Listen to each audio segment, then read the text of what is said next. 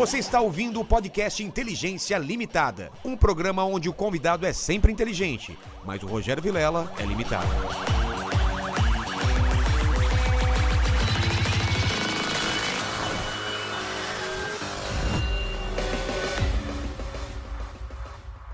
Olá, terráqueos! Como é que vocês estão? Eu sou o Rogério Vilela e está começando mais um Inteligência Limitada. O programa onde a limitação da inteligência acontece somente por parte do apresentador que vos fala, porque sempre trago pessoas mais inteligentes. No caso de hoje, muito mais inteligente. É. Muito mais inteligente Muito, que a gente. muito mais, muito mais mais. interessantes e com a vida muito mais cerebral do que a minha e a sua, não é, Lene? Exatamente. E como que o é- pessoal que está em casa pode participar dessa live maravilhosa? Ó, já tá fixado lá no chat as, as regras, tá bom? Você pode participar com pergunta, com comentário, aquele famoso jabazão pra ajudar a gente. Isso. Aí você se inscreve no canal, clica no sininho, sininho, dá aquela curtida, torna-se membro, já desce lá, vê passa na loja, vê as camisetas Ó, e aí... relaxa hoje que a gente vai tomar um vinho aqui. Se você quiser em casa também tomar um vinho, tá friozinho, né, pô? Não é? Porra, tá Começou a esfriar. É pra tomar um vinho, relaxar, porque o papo de hoje a gente vai viajar profundamente. Total. Se prepara nessa viagem aí, cara, que é um Total, assunto que eu gosto total. pra caramba. Poxa. Não é?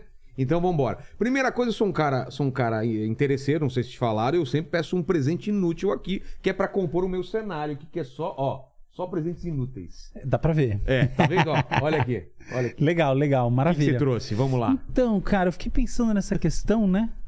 E no fundo, no fundo, tem várias, várias maneiras de ver um presente inútil. Exato, pode ser inútil pra mim ou pra você, né? Ou pra. Ou mais do que isso. Aqui vai. Ah, meu Deus. Aqui vai. Olha só. Isso aqui Um é álcool. útil. Um sachê de álcool? Só que alguém já te deu um sachê de álcool como presente? Não. Porque como presente é inútil. Agora, se em vez de eu te dar o sachê, eu te desse a caixinha, aí poderia ser um presente. Ah. Porque um presente é algo que a gente entende como presente. Se eu te der uma bala, não vai soar como um presente. Agora, Não. se eu te der uma caixa de balas, É, então entendi. esse aqui Entendi. é inútil como presente, mas é útil como objeto. Esse só daqui já tem cara de presente. Esse aqui é um presente só pra exemplificar. Você pode Entendi. usar com os dois. Boa. Aí, Já vou até usar aqui. o presente que é inútil, que foi inútil pra mim no passado. Eu usei essa máscara num dia em que eu peguei Covid. Ela ainda, ainda está Está aí, convidada? agora você está também? Ah, aqui, ó. Já vou usar o álcool em gel aqui. Opa, exatamente Exa- isso. tá vendo? Isso. Ó. Tá vendo como é útil? Só que não é um presente. Exato, exato. Obrigado. E tem um obrigado. presente que, que é um verdadeiro presente, mas ele foi absolutamente inútil pra mim.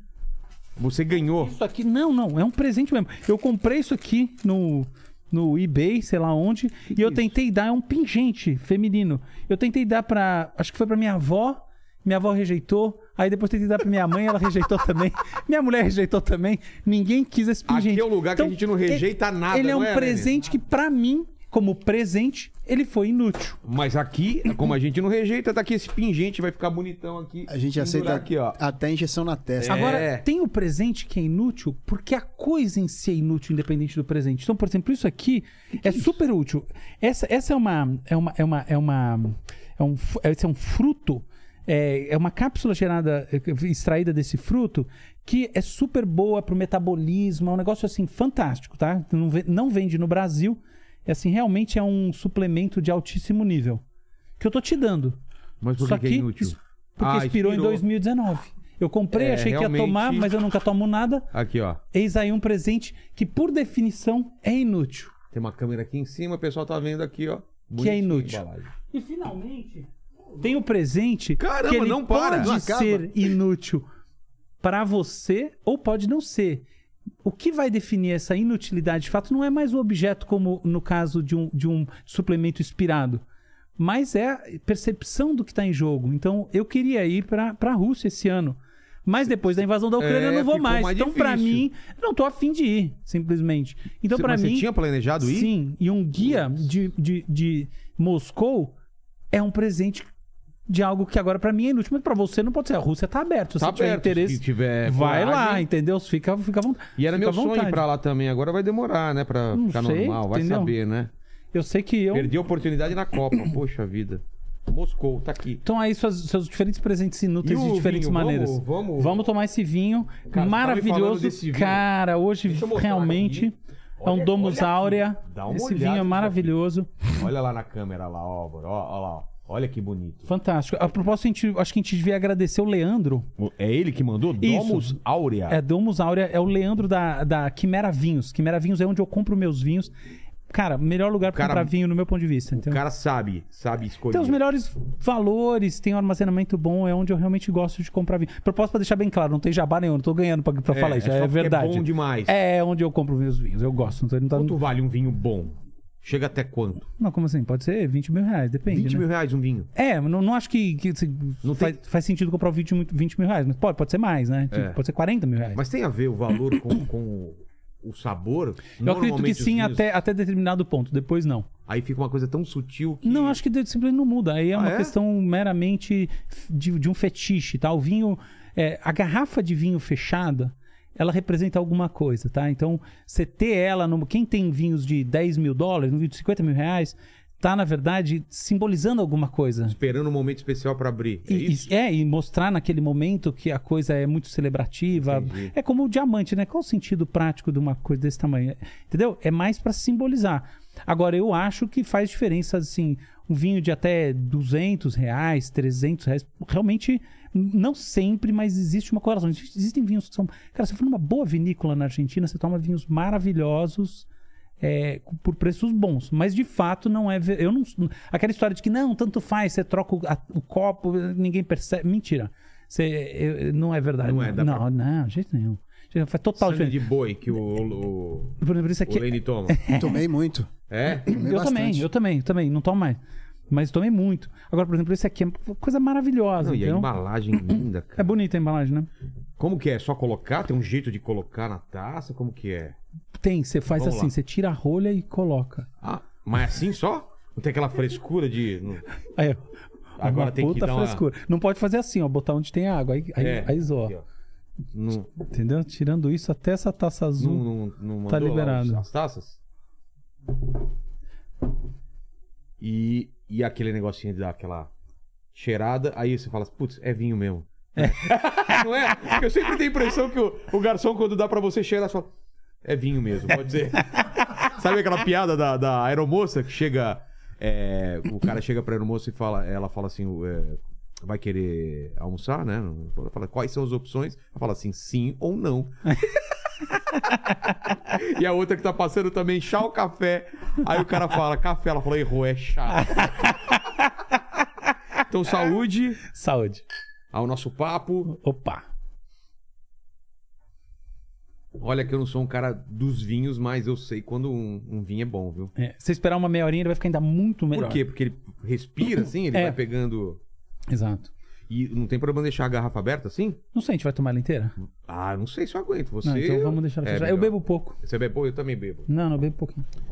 Ó, Álvaro, é o seguinte, a gente tem muita coisa dentro do assunto aí, então eu não sei por onde começar.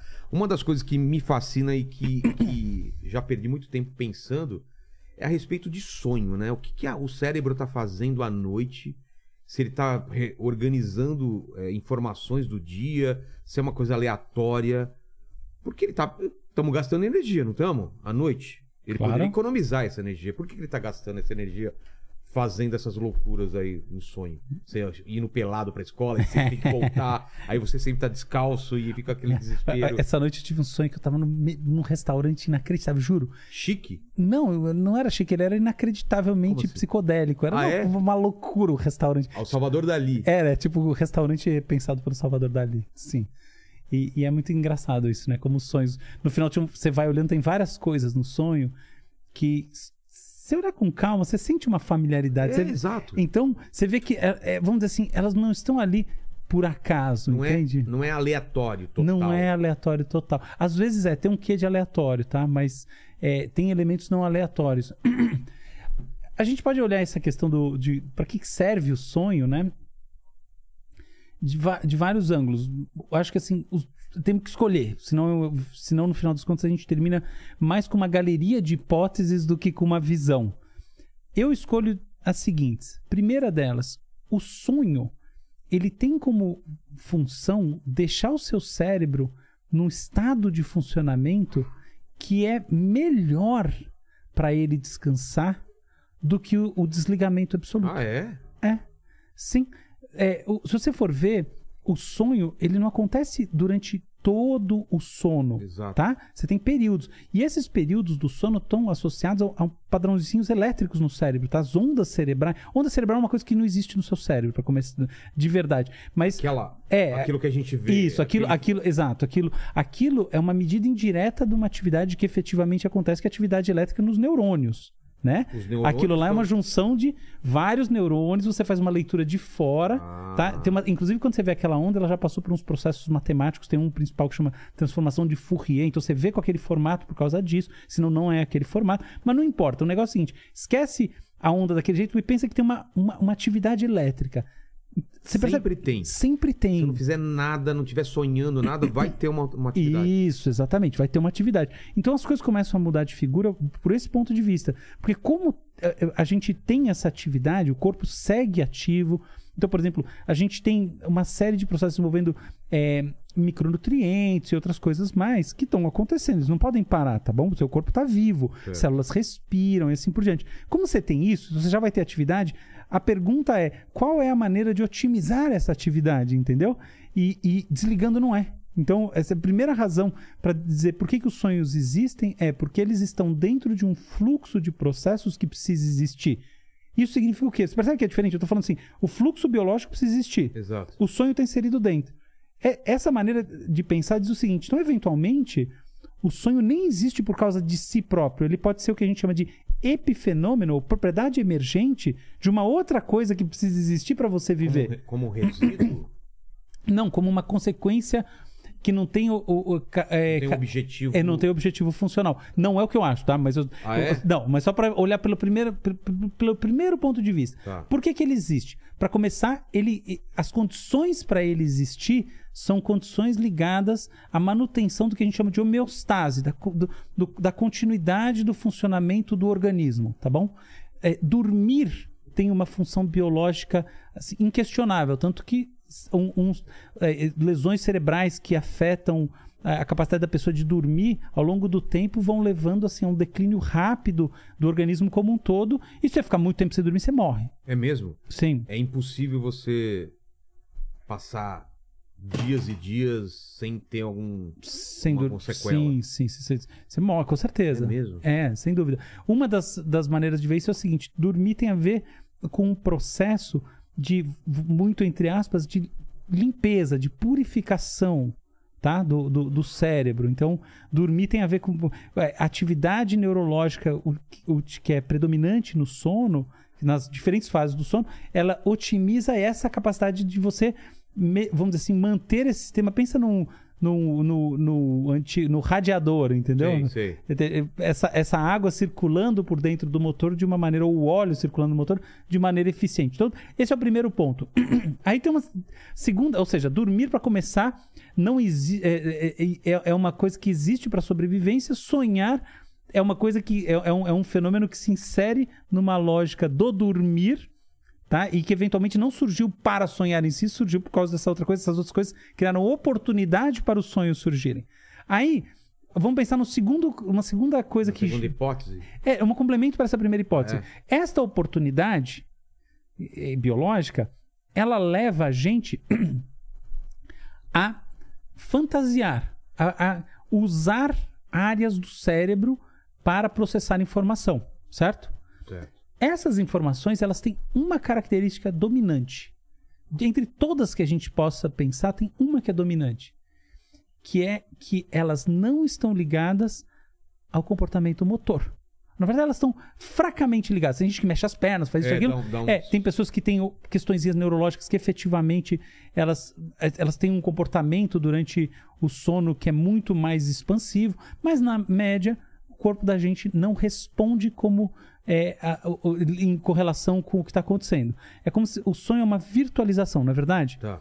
Então a gente olha a segun- segunda parte dessa, dessa hipótese. Para que, que serve uma virtualização? Pare- Me parece que é análise de possibilidades, né? Antes até de chegar nesse nível de- de- do- do- do- do- da informação, para que, que serve você virtualizar alguma coisa? Será que o cachorro sonha em algum sentido? Tem algum tipo de. Ele mexe as perninhas daquelas. É, tem umas né? coisas. É, então a gente tem atividades parecidas com isso e algum indício de que, de que um, um fenômeno parecido com esse exista em outras espécies. Já viu, né? O cachorro daquelas... Sim, lógico. Parece que tá correndo e tal. Total. A gente tem essas coisas porque você usar essas áreas do cérebro também tem o seu sentido adaptativo, entendeu? Então tem as duas coisas. Primeiro, o sonho surge porque é uma, por uma oportunidade dentro de um fenômeno biológico maior. E usar as áreas do cérebro é a segunda camada dessa oportunidade. Aí a gente entra na terceira camada. Você percebe que contando assim, é, tudo não começa no sentido simbólico do, do, do sonho. Ele vem em cima dessa, É. dessas outras duas mais básicas. E no terceiro, nessa terceira camada, vem a questão de por que, afinal de contas, a gente processa informações dessa maneira no sonho. Né? Qual, qual é a razão? Aí as hipóteses são várias. Uma, uma hipótese que hoje em dia é bastante defendida por muita, muita gente é que sonhar tem a ver com processar de uma maneira ahn, mais ah, livre de amarras da lógica os estímulos do seu cérebro, Me o que na prática é. ajuda com criação de cenários, com, com a criatividade, com o entendimento, com o que você vai fazer depois, com, com as, não com essas informações que você sonhou, mas com as conexões neurológicas tá, entre, entre os neurônios, as sinapses estabelecidas naquele momento que você estava sonhando. Entende essa questão? Isso ajuda você a se relacionar com o mundo de uma maneira mais inteligente. Exato. Essa é uma hipótese. O Freud tinha uma hipótese que eu acho que tem um, um quê de verdade, que hoje em dia caiu em, em desuso, mas eu acho que não deveria, não, não caiu em desuso entre os psicanalistas. Que é o seguinte: segundo o Freud, o, ahm, o sonho tem ele, tem. ele é marcado por dois tipos de processos cognitivos. Eh, Os psicanalistas não chamam de cognitivos, mas o mundo em geral chamaria. O primeiro é chamado de condensação e o segundo é chamado de deslocamento. O que, que é condensação? É a habilidade, é a propriedade, não a habilidade, de você fundir várias ideias ou vários estímulos ou mesmo várias imagens numa só. Então, por exemplo, imagina que eu tenho essa garrafa e aquele presente inútil que é aquele Tá. vidro de suplemento. Eu fundo as duas coisas numa Duas só. coisas Eu tenho aquele desconexas. é, eu posso ter, por exemplo, do ponto de vista imagético, um vidro de suplemento com um bico de garrafa e uma rolha, tá bom? Certo. Essa condensação, olha o que ela permite. Quando a gente está pensando, a gente está. Pa- Para pra pensar uma coisa, se não, se não é uma verdade. Quando você vai refletir sobre alguma coisa, subitamente, em algum momento, quando você está lá, vamos dizer assim, viajando, você. Como se você pegasse um aviãozinho e decolasse por cima do pensamento analítico que vai andando na velocidade do que você fala Sim. e você começa a buscar como se fossem bloquinhos, quase palavras-chave, que vão te amarrando. Então você fala assim, isso com aquilo, com aquilo outro, não é verdade? A gente não, a gente sai da linearidade do pensamento para umas coisas muito mais aéreas e muito mais assim, isso aqui resume essa ideia ou esse sentimento que eu tenho das coisas, esse esse outro, esse aqui esse outro. Isso justamente muitas vezes envolve sentimento. Então, você não precisa pensar sobre a relação que você tem com uma pessoa. Aquilo vem como uma uma como se Uma fosse uma camada. é, tem uma Tem camada. uma camada linear de pensamento que é eu preciso falar pra você que vai começar o programa. Isso. Então, e tem a partir disso a- a- envolvido se eu te conheço, se eu não te conheço, como eu vou Perfeito. as palavras que eu vou usar.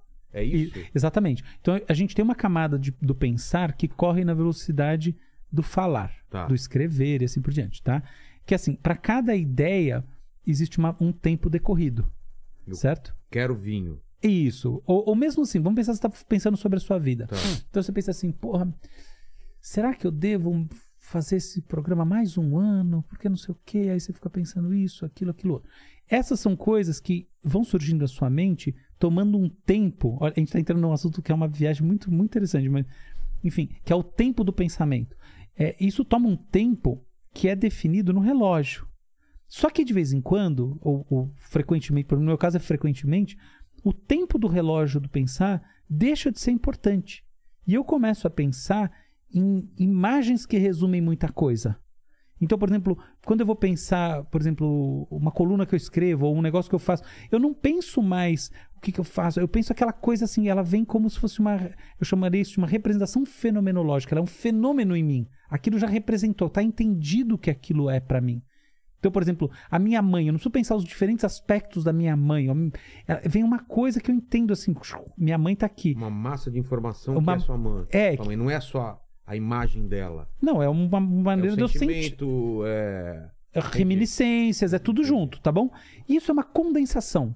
Naquele pensamento da- que representa minha mãe, ou as N coisas que eu faço, por exemplo, eu sou sócio de várias empresas. Então, as muitas vezes eu tô olhando as coisas lá dentro, outras vezes eu tô olhando como se fossem assim: aqui é isso, aqui é isso, aqui é isso. Esses isso são condensações. Eu posso entrar e abrir milhares de coisas dentro disso, mas em alguns momentos eu consigo olhar como. Eu consigo, não, é é natural que eu olhe como condensações. Se eu olho uma condensação sua, eu não vou entender direito. Nem um pouco. Ah, tá.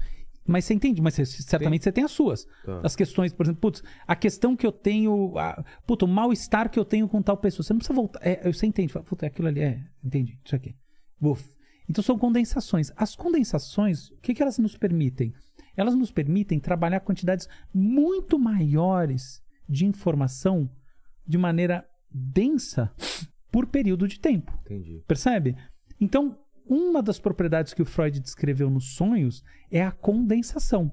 É uma, hum, uma memetização de, de É, tem um quê de. Perfeito, tem um quê de memético, com toda certeza. Isso eu não tenho a menor dúvida. Falo- maravilhoso você falou, é isso mesmo. É uma memetização. Cara, isso foi brilhante que você falou. É exatamente isso. É uma memetização em que eu tô com essa, essa alegoria. Sabe? Você tem a chave e você tem o código disso. Isso. Você... Cara, sabe, sabe como, como, como é fácil é, pra, pra quem tá em casa entender? É assim, você tá vendo um filme, tipo Tim Burton, tá? Ah. De repente tem, tipo, Alice. Sabe aquela cena que... Sabe você vê os dois exércitos? Sabe que você, você olha aquele branco e aquele vermelho? Você não.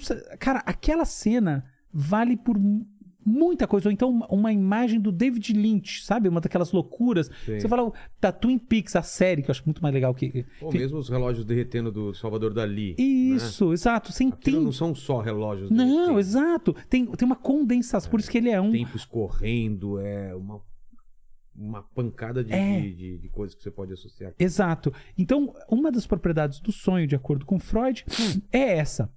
E- e já vai chegar lá porque isso existe. A outra é o deslocamento. O que que é deslocamento? É o seguinte. Ai, Ó, tá. obrigado. Oh, Não, não sei se era por causa do ar que tava ligado. É, Eu sei lá, mas- pedi pra desligar. Show de bola. A outra, como é que funciona esse deslocamento? Deslocamento é uma loucura. É o seguinte: imagina que a gente tá aqui e, e tem uma coisa que eventualmente me desagradou, que você falou. Tá. Aí eu quero dar uma devolutiva, mas eu fico naquelas que eu vou dar. Aí, em vez de eu dar devolutiva, eu tava pra tomar o vinho, aí eu pego e faço assim. Esta cena, ela representa algo, percebe? Sei. Eu fui olhar, eu Você fui ter o nada. prazer de tomar o vinho, mas em vez disso eu fiz uma cara de como se fosse um fresco chato, Sei. babaca. Na verdade é uma cara de arrogância, assim, estou desprezando você. E fiz assim, bati o copo meio forte, meio indelicado. Isso is- transmite um sentido, mas o sentido não está na ação diretamente. Se eu recortar essa ação com uma tesoura, né, esse clique, esse, esse trecho do filme, Tirar todo o contexto. é, e botar por ali, alguém fala, o que, que aconteceu aqui? Fala, sei lá, esse cara é esquisito, ele É. toma vinho de um jeito, sei lá, esse cara é um babaca. É isso. Não dá Não entender perfeitamente. É, é, qualquer coisa, não gosto de vinho. Beleza. No contexto faz sentido. O que que isso, ah, como isso funciona na prática? Existe um sentido, tá bom? Tá. Só que eu, em vez de expressar ele naquilo que realmente é o, o representante dele, tá? Em vez de eu botar ele nas palavras que representam ele, ou numa expressão que você interprete ele diretamente, tudo que é fácil e direto de interpretar, eu ponho esse sentido numa outra coisa. Quem nunca viu isso, por exemplo, num filme, a pessoa que fala aquele eu te amo, que um é o eu te amo, o outro é um eu te amo, que puta, não ama. Os grandes atores, as grandes atrizes. É, consegue passar. Entendeu? É, total. E na música, então? Na música é a mais comum do mundo. A música é isso. Tem a pessoa, aquela coisa que parece que é simples e boba. Você põe uma vibe e fala, meu Deus, o que está acontecendo aqui? A pessoa entende, quem, quem, quem tem essa sensibilidade, que é ali que está a emoção da coisa. Que é um absurdo, que é um vulcão emocional numa coisa que parece absolutamente contida, né? A Bossa Nova tinha várias, várias dessas, né? Assim, não precisa nem dizer. São, são ca- casos incontáveis.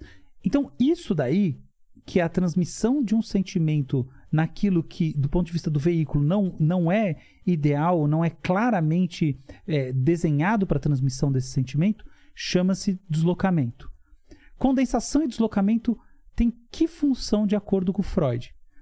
Na nossa vida, a gente tem várias coisas que causam é, sensações que são negativas para nós que a gente não quer admitir.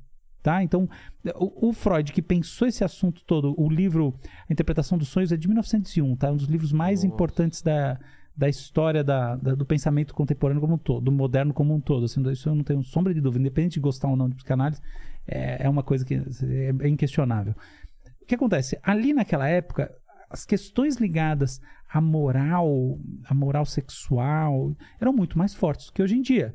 Então, assim, no contexto do Freud, o papo era o seguinte: as pessoas têm, sobretudo, desejos que elas não querem admitir, conflitos, rancores, coisas negativas em relação, em relação a pessoas que elas também não querem admitir, mistura de amor e ódio, tesões que estão todos reprimidos, que, assim, muitas questões ligadas à orientação sexual e etc. que estão ali. E isso é a base, esse é o, o grande, é, a força motriz que leva ao deslocamento. Tá. E aí, o que, que é o sonho? O sonho é a representação que junta tudo, muita informação concentrada numa só estrutura, deslocada do seu sentido semântico, do seu, do, do seu propósito verdadeiro, em função do mal-estar que causaria na pessoa admitir e ver frontalmente o seu propósito verdadeiro. Fala assim, porra, mas isso aí não faz muito sentido hoje em dia. Hoje em dia a gente não tem tanto problema para falar de sexualidade, para é. falar de. Verdade, eu concordo com isso aí. É, perdeu uma parte do seu sentido. Mas é só uma parte que perdeu. Porque a parte do rancor não se perdeu. Imagina, por exemplo, você está casado, você, tem um, você tá numa situação, cara, você está. É, aí você tem um sonho que você fala, nossa, sonhei com isso daqui. Você fala, mas tem a ver com que, que sonho estranho. Mas quando como você vai é, remontar a, a, a, procedência dos elementos que você viu naquele sonho, quase sempre você vai conseguir fazer uma ligação, se você lembrar o sonho, é claro, você vai fazer uma ligação com esse estímulo de base, que eventualmente nesse caso pode ser o, a pessoa com a qual você é casado. Você entende? Então, essa, então, assim, o sonho tem uma função, portanto, uma delas, de dar vazão para aquelas coisas que você quer. Reprimidas. Pro... É, coisas que você tá, tem isso aí total. Isso aí para mim é uma das grandes verdades. É, é por isso que tem muito sonho sexual, que é aventura, coisa que você nunca Lógico. vai fazer. É você fazendo gol impossível, você, você escalando, você voando. Sim. E você caindo. Então. Entendeu? Você caindo. A angústia de que você tá se perdendo. Tem uma é. coisa que você não quer admitir que você tá completamente sem base. Só que aí você tem um sonho que você tá caindo. Você entende? São coisas um assim. Sonho, um sonho que eu tinha muito que parei de ter era aquela coisa daquele do balanço, né? Que vai lá em cima e daquele frio de barriga. Mas é exatamente. Esse é, é o de que né? você tá caindo, sem dúvida. Então, é. você vê, você deslocou caindo pro balanço, porque é. o balanço ainda te dá alguma segurança. Uma segurança. É. E, e o caindo tem uma questão que é muito forte, olha só. Que é, a gente sente essa coisa no chamado baixo ventre que é uma região muito próxima dos genitais. É um, é um sentimento de angústia sexual esse, esse papo de cair, de, por exemplo, gente que adora pegar o carro, pisar no acelerador e é. o carro gruda atrás. É, é, é, são sentimentos que estão relacionados com essa estrutura. Então eu acho que tem um, uma contribuição muito forte aí do Freud. Eu acho que uma, uma das, das razões para existir sonho é essa. Mas eu acho que tem uma última, que eu acho que é muito importante a gente pensar sempre sobre ela. Pelo menos é, é assim, é algo que eu vejo como, como importante. Quando a gente é mais novo, a gente sonha mais do que quando a gente é mais velho. Ah, é? Isso é. Isso, quase todo mundo. Ao longo dos os anos vão passando e as pessoas vão tanto sonhando um pouco menos, pouco menos, não muito menos, mas elas vão lembrando significativamente menos. Então isso muda. E isso leva a uma pergunta: por que raios, no final das contas, o sonho atinge para a média da população um pico na, no começo, no, no, na adolescência e começo da vida adulta. e aí vem a parte que eu acho que é a mais bonita sobre os sonhos. Porque sonhos, no final das contas, são também isso mesmo. Sonhos. E por que, que a gente sonha? A gente sonha porque a, a nossa inserção no mundo é, Ela, é nos- é inca- incapaz de, de satisfazer todos os nossos desejos. É, você botou pelo, é, você botou pelo lado da incapacidade. Eu diria que tem uma- versão que é isso aí, mas é positiva. Ela nos, ela nos estimula a viver mais do que aquilo que a gente sonha. A vida não. não, não- o, o sonho não cabe numa vida só. É, exa- por que que tem, por que que todos esses filmes, tipo Hobbit, entendeu? O cara viveu É. uma grande aventura. Esse é o sonho. Então tem um lado do sonho que é Star- lindo. Star, Star Wars. Um É, exatamente. mundo inteiro sendo construído. E é, um- é, exato. Então, Então, um escapismo, né? É uma forma de você. você tem um a mais da vida. É. E, isso, eu acho isso, assim, eu vejo como um aspecto maravilhoso do sonho. Porque, veja bem, Uma- Saudável, inclusive. é super saudável, exatamente, que não tem nada a ver com repressão, não tem nada a ver com nada. O sonho é o espaço pra você curtir umas coisas alucinantes. Eu, eu gosto muito disso. Então eu penso, eu realmente penso que eu vou num cinema, sabe? Eu- Ah, eu vou É. lá no meu cineminha, agora eu faço isso direto. E às vezes eu dou um truque que eu, eu falo que eu tô numa reunião, coisa, eu vou no meu cineminha ali, meu amigo. Olha, é, é cada sessão que eu nem acredito. Você é tipo acha sessão da tarde psicodélica Você que o massa. sonho faz parte, faz parte da nossa evolução ou a gente Claro. sempre sonhou? Não, como assim? Desde O- A Co- gente. essas são as duas coisas, né? É? Sim, O sonho evoluiu com a gente, você acha? Isso, claro, é isso. Ó, se você for ver aquilo que eu tava falando, ele tem esse sentido, ele, ele, ele emerge por causa de uma condição biológica. Essa condição biológica que a gente está compartilhando com outros mamíferos, não só outros primatas. Então ele, ele surge e vai evoluindo. Em algum momento ele adquire esse aspecto simbólico. Em que momento ele adquire esse aspecto simbólico? No momento que a gente justamente o, o- surge o, o- Homo sapiens, na verdade talvez antes, eh, né, su- surge o, gênero como um todo, que começa a processar informação de maneira mais organizada dentro de uma estrutura que lembra uma linguagem, que não precisa ser linguagem falada, mas é isso. Até as nossas imagens são, são processadas como uma linguagem, né? O que quer dizer como uma linguagem? A gente entende causa e efeito, a gente entende que a gente tira, um, na verdade causa- e efeito todas uma parte das espécies entende, mas a gente entende uma sequência de existe um sujeito, uma ação, um objeto que sofre essa ação, esse sujeito que faz essa ação aqui, por analogia, pode fazer uma outra ação numa outra situação, coisas assim, que são processos lógicos que no final geram uma sintaxe, uma maneira de, Sim. de organizar as coisas. Então, esses objetos estão aqui, eles fazem assim, fazem assado, né? Então, essas são maneiras que vão influenciando a nossa maneira de sonhar. E a cultura vai influenciando. E numa era. Você pensa, pensa as- nas sociedades animistas sonhando, né? Sociedades em que é, a presença, a percepção do, do que é espiritual se mistura. Mistura é a palavra forte, mas está muito presente na, na experiência das coisas chamadas físicas ou concretas. Cara, sociedades assim, é óbvio que o sonho tem um sentido é, de, de infor, é, vamos dizer assim, ele é interpretado, é respeitado naquilo que ele traz como informação de maneira muito mais profunda. né? Ele tem sentido preditivo de maneira muito mais forte, e assim por diante. Então, o sonho tem uma outra coisa. Então, o pajé sonhou tal coisa, cara. Pajé sonhou isso aí, vamos para tudo e a gente tem que se preparar de maneira diferente para essa guerra. Simples assim.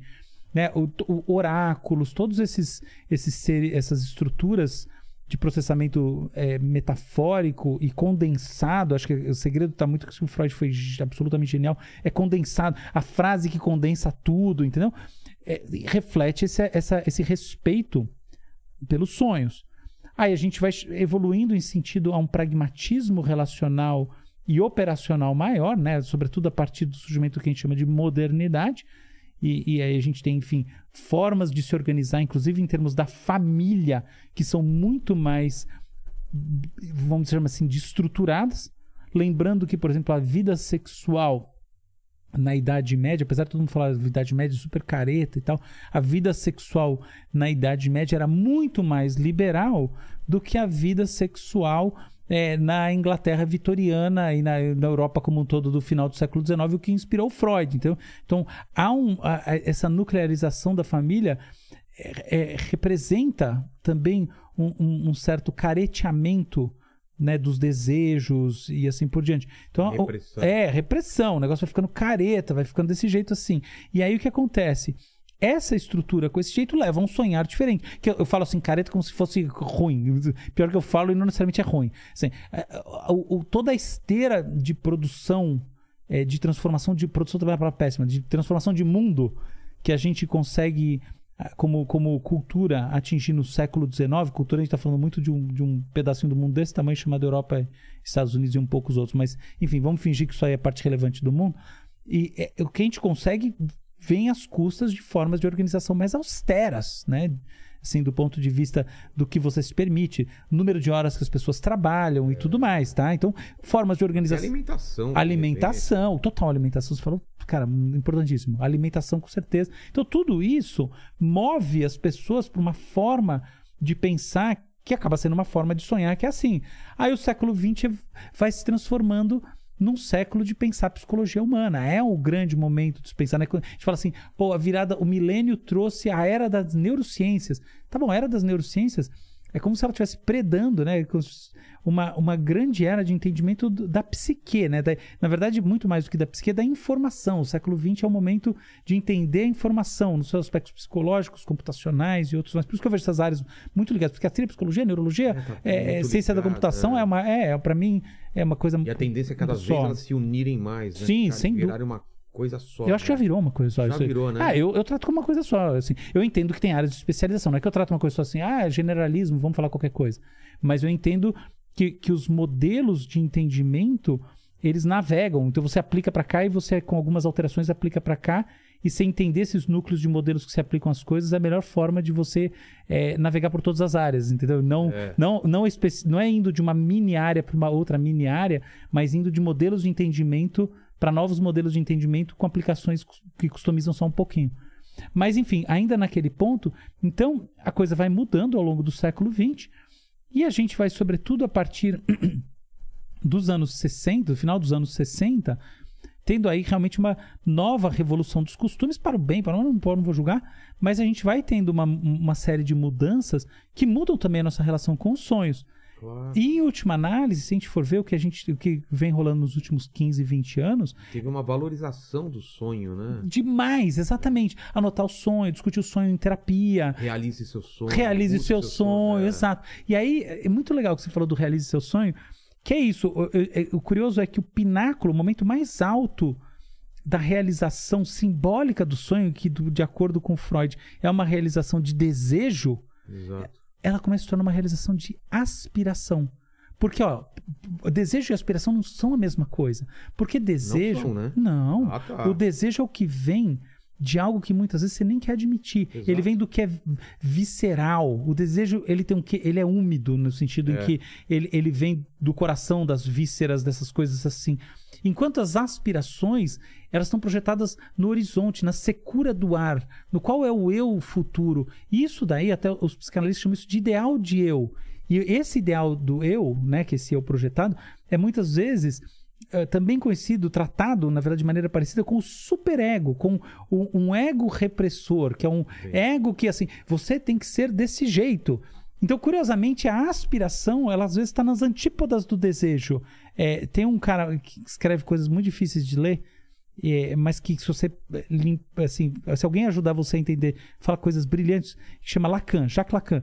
E, e- e esse cara falava muito sobre isso, sobre o quanto o desejo não é aspiração, não é nada disso, entendeu? É, é outra vibe. É, é- pelo contrário, o desejo não é um criador, não é uma praxis de realidade, é um transformador Em- em pragmático de Em, mundo. algum- em alguns casos pode até ser um, pro- um problema para suas aspirações, né? Exato. Mas você percebe que é interessante? Em Em algum... algumas religiões até tentam podar esses seus desejos para um bem maior, para você se Claro, purificar e sem tudo. dúvida, sem dúvida. Essa, essa, essa é muitas vezes O budismo, né? Não, todas elas. Eu, assim, eu diria, sobretudo, as religiões abraâmicas, né? As religiões de um Deus central, que é onisciente, elas são, em geral, religiões é, que estão observando o desejo. É. Tá? Então, assim, o, o Freud com o Totem. Engraçado falando de Freud, parece que eu sou psicanalista, né? Mas eu não sou. Assim, na verdade, eu- não é que eu não sou, eu não sou nada. Assim, eu, não- eu- eu- cheguei no ponto da vida que eu não. Eu, eu gosto de, de pensar essas, essas linhas de pensamento do passado como momentos para chegar agora. Entendi. Então tem coisas que são, ainda permanecem válidas, outras que, pô, tá no caminho foi surgindo coisa mais, mais ligada ao momento atual, não é melhor ou pior. Entendi. Mas essas, por exemplo, tem um livro do Freud que, do ponto de vista antropológico, é, é considerado um grande absurdo, entendeu? Não faz sentido nenhum antropologicamente, mas do ponto de vista psicológico é uma das maiores obras da história, que chama-se Totem e Tabu. E o, tot, e, e o que, que é esse, qual é a ideia central ali? Freud está falando que a formação do- da nossa mentalidade, e, e aí que uma das coisas que começa a não fazer muito sentido é que ele olha para um lado só masculino, então a formação da mentalidade masculina tem muito a ver com uma ideia de morte do pai, tá? De um, de um, de um pai que foi morto, isso gerou a culpa, então o filho, pensa agora, vamos lá para uma história antropológica absurda. Imagina de fato um núcleo familiar em único em que o, em que o filho matou o pai para ocupar o seu lugar na hierarquia de poder. Então, para aí a gente já vê um modelo hierárquico lá chimpanzé, sabe, com alfa e tal, sei. que ele é relativizado na espécie humana, não é bem verdade que funciona assim, mas não importa, nas sociedades primitivas, mais do que estudado, primitivas elas não são, né, nas tradicionais, mais do que estudado, mas enfim, vamos assumir que tem essa lógica, e dentro dessa lógica, o que acontece é que esse filho incorpora uma culpa. Essa culpa, essa, essa, esse pesar, im- impulsiona esse filho para ocupar um para internalizar um- uma coisa desse pai. Entendeu? E essa coisa desse pai, essa, essa- essas verdades eh, fantasiosas desse pai, são esse ideal. Então, então, ó, então eu assumi esse papel, agora eu tenho que ser assim, como era meu pai, fazer as coisas como meu pai, que é um papo do século XIX.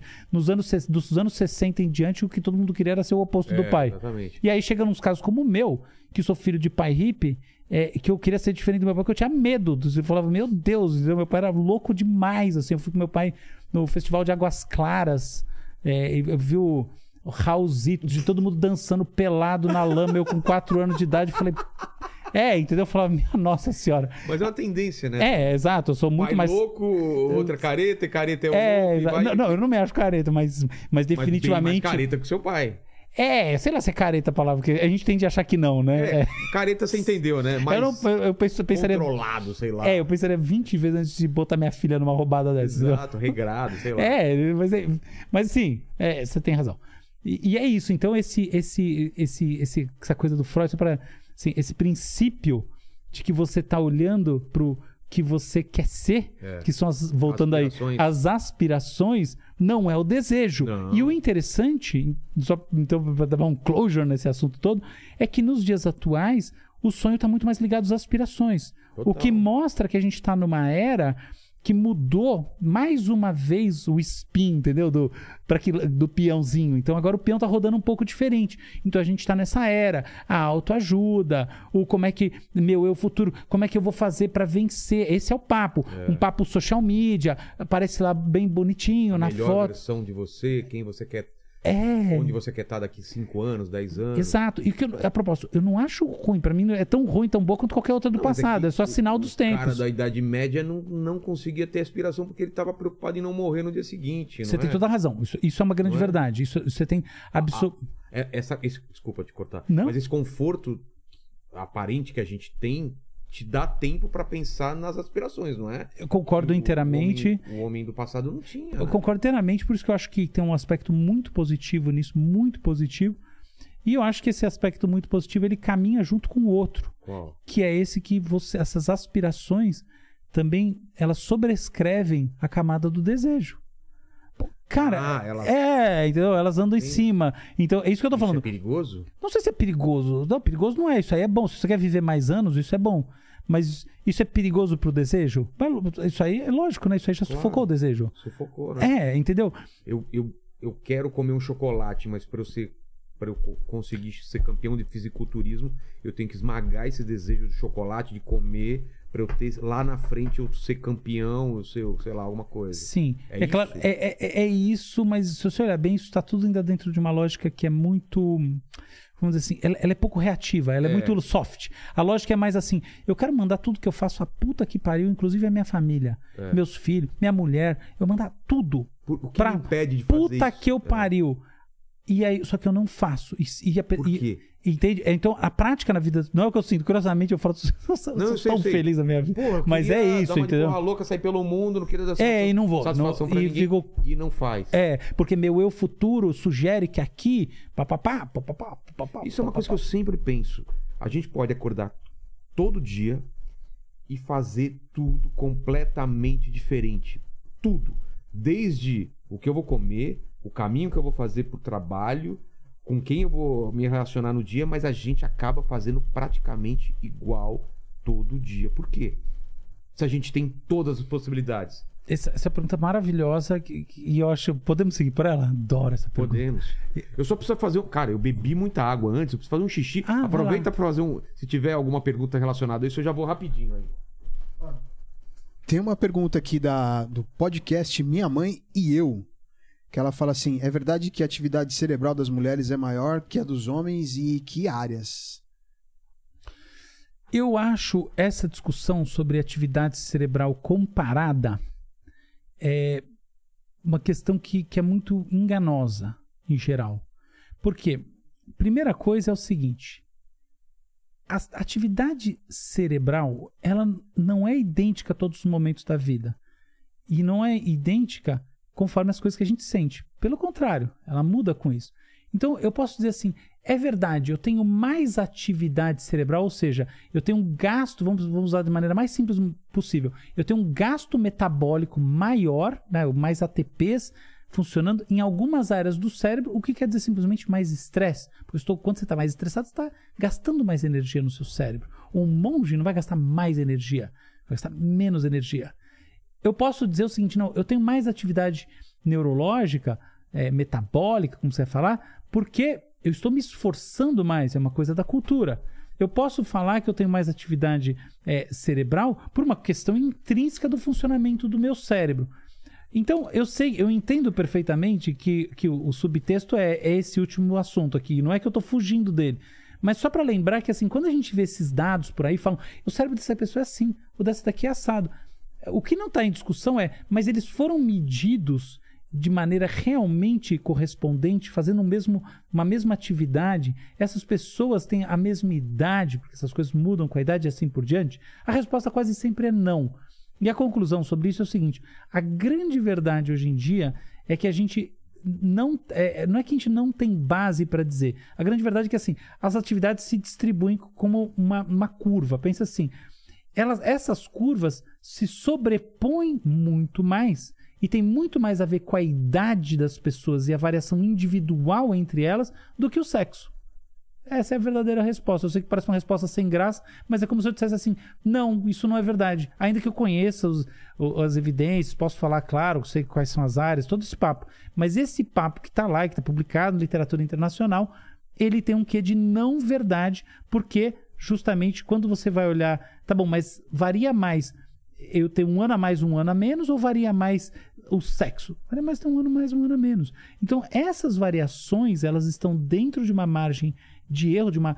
De, de um, assim, a gente pode falar assim, de um intervalo de variações naturais que cria uma fenda aqui que não permite a gente fazer esse tipo de comparação com segurança.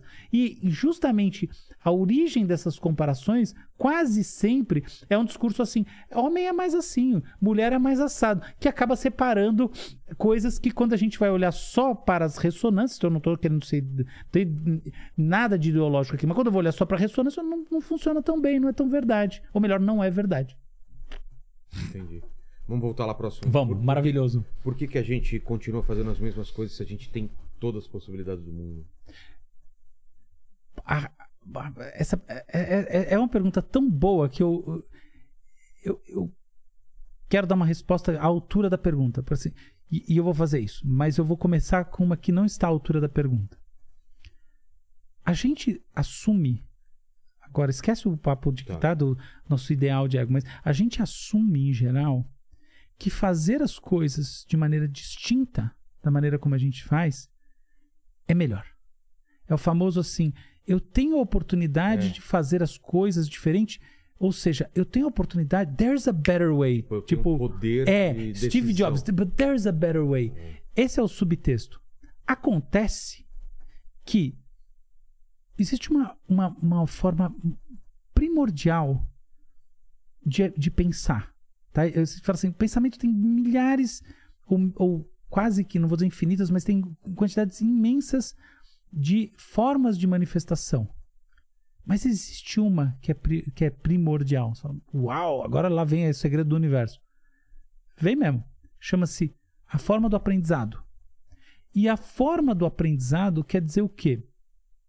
Eu uso as experiências passadas para otimizar comportamentos presentes. essa, na verdade, o presente não existe, tá? O presente é sempre um intervalo é, de manifestação de nós mesmos, tá? Então, eu posso dizer assim, eu uso experiências passadas para me acoplar ao futuro de maneira melhor e o presente é- são, são sempre esses acoplamentos, esses intervalinhos de, Na maioria da- maior parte das vezes inconsciente essa escolha. a maior parte das vezes inconsciente, nem todos inconscientes, mas é isso aí, sim, sem dúvida, a maior parte das vezes inconsciente por uma questão energética, tá? Claro. É, você não vai gastar. T- É, isso aí, isso aí. Beleza.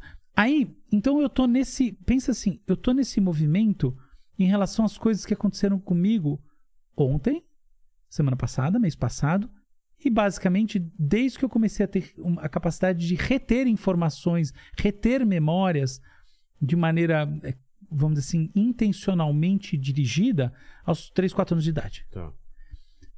Essa forma de pensar envolve qual premissa? A premissa é que as coisas que eu não retenho como orientação para o meu comportamento, eu não retenho porque elas não otimizam o meu comportamento.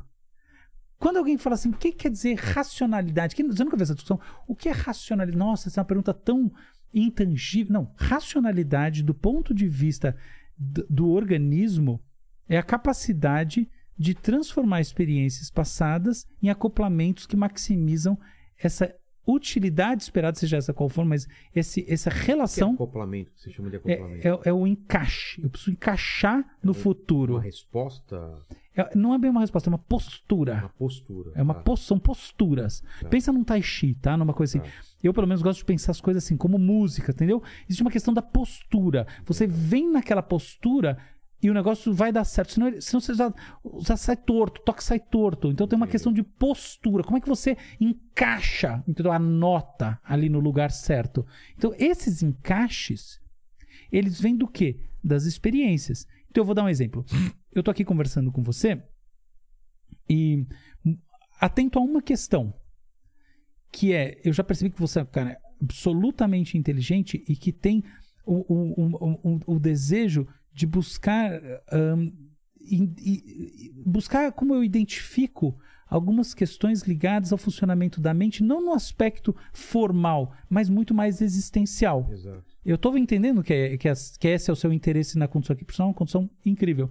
E olhando para esse interesse, a nota que eu tô dando aqui não pode ser a nota do. Ah, porque segundo estudos. Porque daí eu entrei quadrado na música, você tá entendendo o ponto? Então é uma questão de. Entra atravessado, né? Entra atravessado. Então, o que você falou alguns minutos atrás me, me influencia para eu colocar, dar um spin, dar um tom para aquilo que eu vou falar, que eu acho que vai gerar uma conversa mais legal, porque no final das contas nós dois aqui estamos co-criando uma experiência que fundamentalmente tem como, como o, cliente dela, o agente privilegiado de- dela, a pessoa que está em casa, ou sei lá onde, fruindo disso aqui. A gente está a serviço das pessoas, né? Então, isso tem a ver com como a gente aprendeu. Aqui eu estou falando do aprendizado de alguns minutos. Esse aprendizado acontece ao longo da vida como um todo. Isso é até um modelinho mais. Assim, tem várias maneiras, ah, do ponto de vista estatístico, para ver, um, um, tem um modelo estatístico por trás, né? Vários modelos estatísticos. O principal é Bayesiano, tá? Então a gente tem uma lógica de funcionamento Bayesiano da mente. O que quer dizer isso na prática? As experiências vão entrando nessa minha maneira de computar o mundo com pe- pequenos pezinhos e vão alterando aquilo que eu entendo que é o que vai me levar a uma postura, um encaixe, um encaixe melhor com o amanhã, com, com, com o instante seguinte, tá? Portanto, se, se essa lógica tem sentido, a grande, ver, a grande verdade é foda, não, mas vamos dizer assim, muito entre aspas, a grande verdade é que as formas que a gente usa para abordar o mundo, em muitos casos, ou a gente poderia dizer na maior parte das vezes, já são o reflexo de otimizações. E a gente não faz de maneira diferente porque quase sempre é pior. Isso é triste dizer. Então, você fala assim, nossa, tá aí o cara levantando a bandeira do conservadorismo absoluto. Não, não é isso. É, é uma coisa um pouco. Tem, Entendi, tem um entendi. quê? Entendeu? Tipo assim, por que que você. por- Eu, eu, engraçado, Por que, eu- que a gente começa o podcast quase sempre da mesma forma? Por que, que a gente. no fundo, você já liga, testou. é. É, liga as câmeras numa ordem certa. Você, quando você chega aqui, você tem a sua forma de. Por que, que você tem um approach com o convidado? É, eu cheguei aqui teve todo um approach. Por quê? Exato. Porque você já testou todos os approaches. É. Dentro dos approaches, você poderia continuar testando approach, eu não discordo disso. Mas dentro daquilo que, que, que foi Já foi feito. experimentado? Esse é o melhor. É. Entendi. E quase sempre. Essa é a tal da racionalidade. Então, se a gente. Por exemplo, pedir Uber, né? É, última, a gente tinha um approach e começou a cancelar muito o Uber. Então a gente tem que pedir Uber um pouco mais cedo, porque senão eu, eu tem atraso. Chega atrasado. É, é Que é uma perfeito. adaptação, mas a gente tinha um jeito de fazer. Isso, essa, essa é a principal forma de pensar. Eu chamo aprendizado. Entendeu? Derivações, é, extrapolações do aprendizado, para ser mais preciso. Então a gente vem extrapolando aprendizado. O que acontece? Se a gente olhar sempre dessa maneira, Não é uma preguiça, então, não, gente. claro que não. Por que, por que, que você vai naquela mesma pizzaria? Você já foi em 200. É porque o- o- a rede lá bayesiana é- do seu cérebro inclina você lá, lá, porque provavelmente, se você for olhar essas, como essas equações estão funcionando e como os neurônios estão implementando ela, que o neurônio, ele- o que ele faz basicamente é funcionar como um implementador de, de conta, tá? Nessa essa conta tem um símbolo ligado, a imagem ligada. Mas é isso. Esse- essa conta tá dando favorável àquela pizzaria à luz das suas experiências. Mas é legal você dar essa experiência, porque é o seguinte, vamos dar a experiência de, de pizzaria, porque às vezes eu faço isso com a minha mulher. Ou iFood, seja o que for. A gente tem aquela, aquela dúvida, vamos no garantido, que a experiência é boa, ou a gente pode ser surpreendido pro bem, de achar uma melhor do que aquela. Só que a gente pode ter a experiência ruim de achar uma muito ruim, como já aconteceu. Então você fica nessa dúvida. Ah, não, hoje vamos na garantida, entendeu? E tem um dia que você fala, quer saber? Vou experimentar. E às vezes dá certo, às vezes não dá. E aí você troca de, de pizzaria. No caso de pizzaria, entendeu? maravilhoso o que você falou, mesmo, mesmo. mesmo. Você não imagina como esse assunto que você está trazendo e o exemplo que você está trazendo reflete, assim, meu ideal de, Só uma de coisa, vida. amor, isso não, não, não, não quer dizer que é, a gente tem que experimentar novas coisas no relacionamento. É só no, na pizzaria, entendeu? Porque o risco de, de eu arranjar uma coisa pior é, putz, é. Freud explica essa fala. Eu já pensei aqui na minha cabeça. né, Ele, ele se Ah, traindo. é, agora vai querer outras, ele se outras traindo. Olha aqui, ó. então. Freud, agora ele vai sonhar que ele tá na balança e tá com Exato, frio né? na barriga. Desculpa, o que, que você ia falar? Não, Desculpa, essa foi uma pérola. Obrigado pela Mas pérola.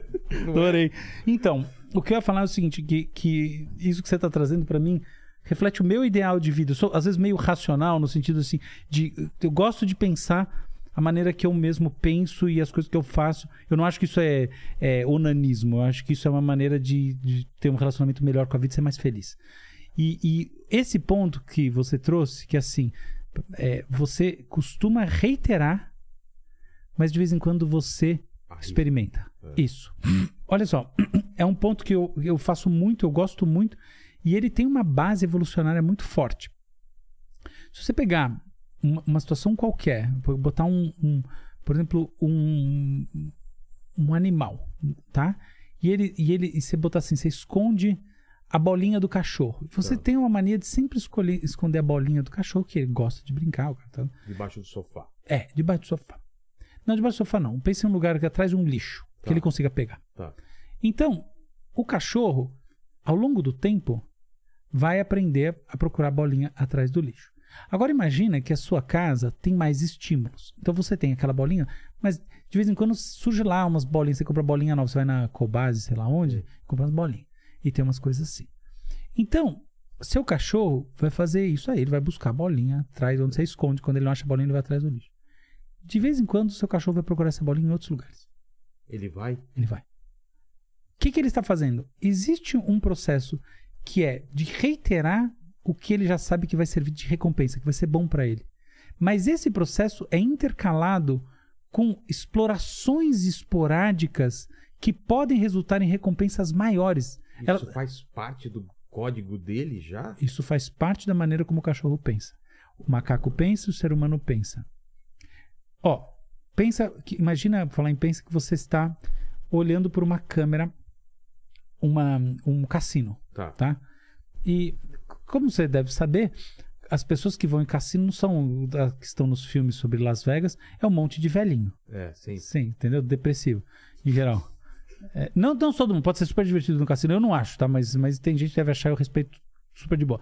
Mas uma parte é assim, é um gente, o pessoal tá lá pra baixo, é uma co- coisa triste. Aí a pessoa tá lá no cassino. Como é que, é, as- como é que funciona uma máquina de jackpot? Você vai lá e uma hora ela cospe a moeda, certo? Para pra pensar uma coisa. Eu tô botando moeda, a moeda, eu- as pessoas ficam olhando as máquinas e tá falando, cara, essa máquina faz tempo que ela não dá nada. É. E aí ela senta lá e vai. Tic, tic, tic. A máquina não dá nada, não dá nada, não dá nada, não dá nada. Algumas pessoas ficam naquela máquina até acabar. Mas elas Se são a acabar o dinheiro Vai dela. acabar o dinheiro delas. Mas elas são minoria. A maior parte das pessoas, apesar de entender racionalmente que ali é onde a chance é maior, a partir de um conjunto de frustrações, de negativas da máquina, pula para outra máquina. Onde a chance de negativa é maior ainda. Exato. Por quê? Por causa disso. Porque existe uma estrutura de pensamento que tem origem evolucionária, que é que você explora um estímulo, mas você também busca outro, ainda que ele tenha probabilidade maior, se você acredita que. Você não precisa acreditar. Na, dada a expectativa de que ele pode trazer uma recompensa. Nesse momento, a situação do cassino, da máquina de, de caça-níqueis, ela simplesmente traz, ela, ela traz uma densidade, ela é o condensador dessa situação de vida, entendeu? Quase um experimento. Ela é esse experimento. E é por isso que a pessoa pula para outra máquina. Ou quando você tá parado no trânsito e a faixa tá andando. Puta, cara, Aí perfeito. você isso. vai pra faixa Perfeito. e fala, aí Cê- parou. Você não Aí- vê as pessoas fazendo isso? Como eu sou racional, eu nunca mudo de faixa. É mesmo? Não. É a mesma coisa, né? Não vai adiantar. Mas, não, eu fico com raiva de mim. Eu falo, mudei de faixa porque eu sou burro, gastei energia. E só de pensar isso custa mais energia do que mudar É. de faixa, mas eu não mudo.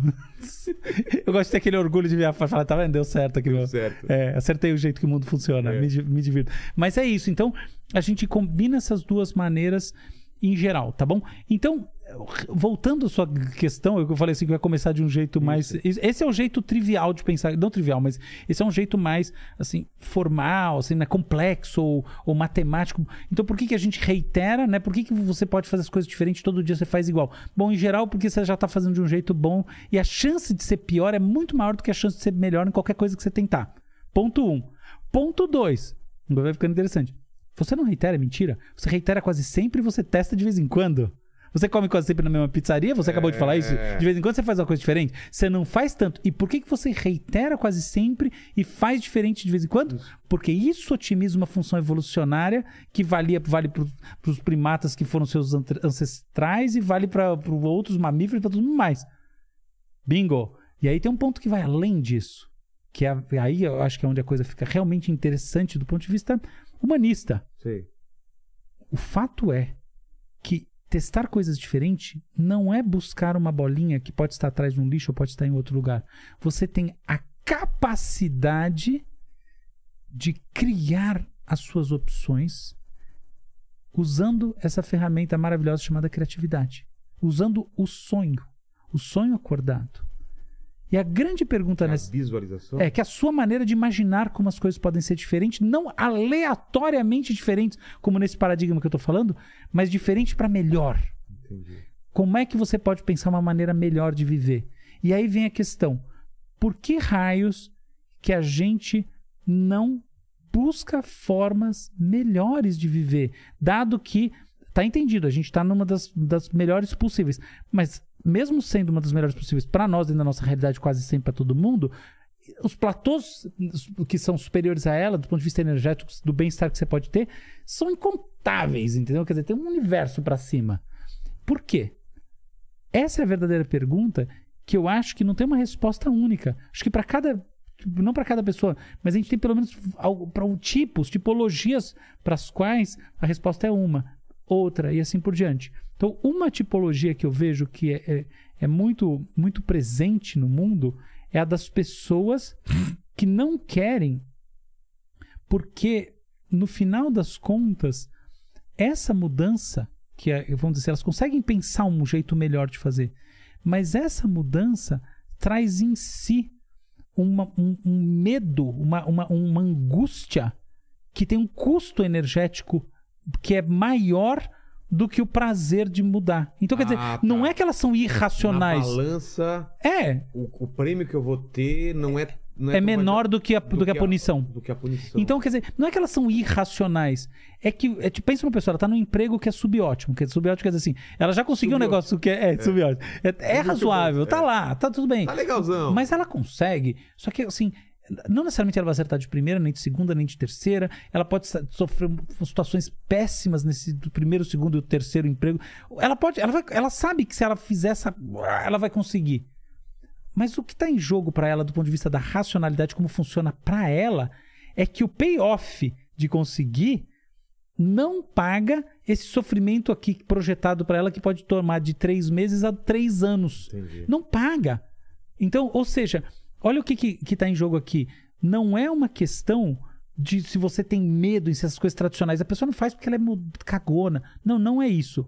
É o seguinte: tem gente para quem esses movimentos causam dor existencial enorme. Tem gente que não. Pra quem não causa. Causa quase nada.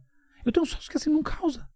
É impressionante a capacidade dele, como ele não causa. Eu conheço pessoas que não causam, pessoas que elas estão fazendo uma coisa durante 10 anos, elas viram pro lado É. e vão, elas não olham pra trás. Não é que elas estão negando, reprimindo, não, elas têm uma, uma, uma Capacidade de, de, de aceitar, né? insana. Pra mim é insana. Eu não tenho, tá? Então, eu sou a pessoa que, também. que, cara, assim, é, eu, eu, eu, eu- nessas coisas eu É, sou, eu- sou de muita eu- constância. começo dos fin- final dos anos 90, eu tava fazendo quadrinho pros Estados Unidos. Tem amigos meus que até hoje estão fazendo quadrinho pros Estados Unidos e tão bem, e tão felizes. Eu não conseguiria estar até hoje fazendo a mesma coisa, quadrinhos e Você percebe? Não é uma questão de exatamente de bom ou ruim. Isso Não, é- não, essa é não. a sabedoria de entender essas É, histórias. Não, é- não é, sou cara. melhor, não. Não, nem Até porque eu estaria. Provavelmente ganhando muito mais dinheiro, ganhando se fosse essa dinheiro. questão. Claro, porque a minha carreira estaria. Isso, né? Lógico. É, Você percebe, cara?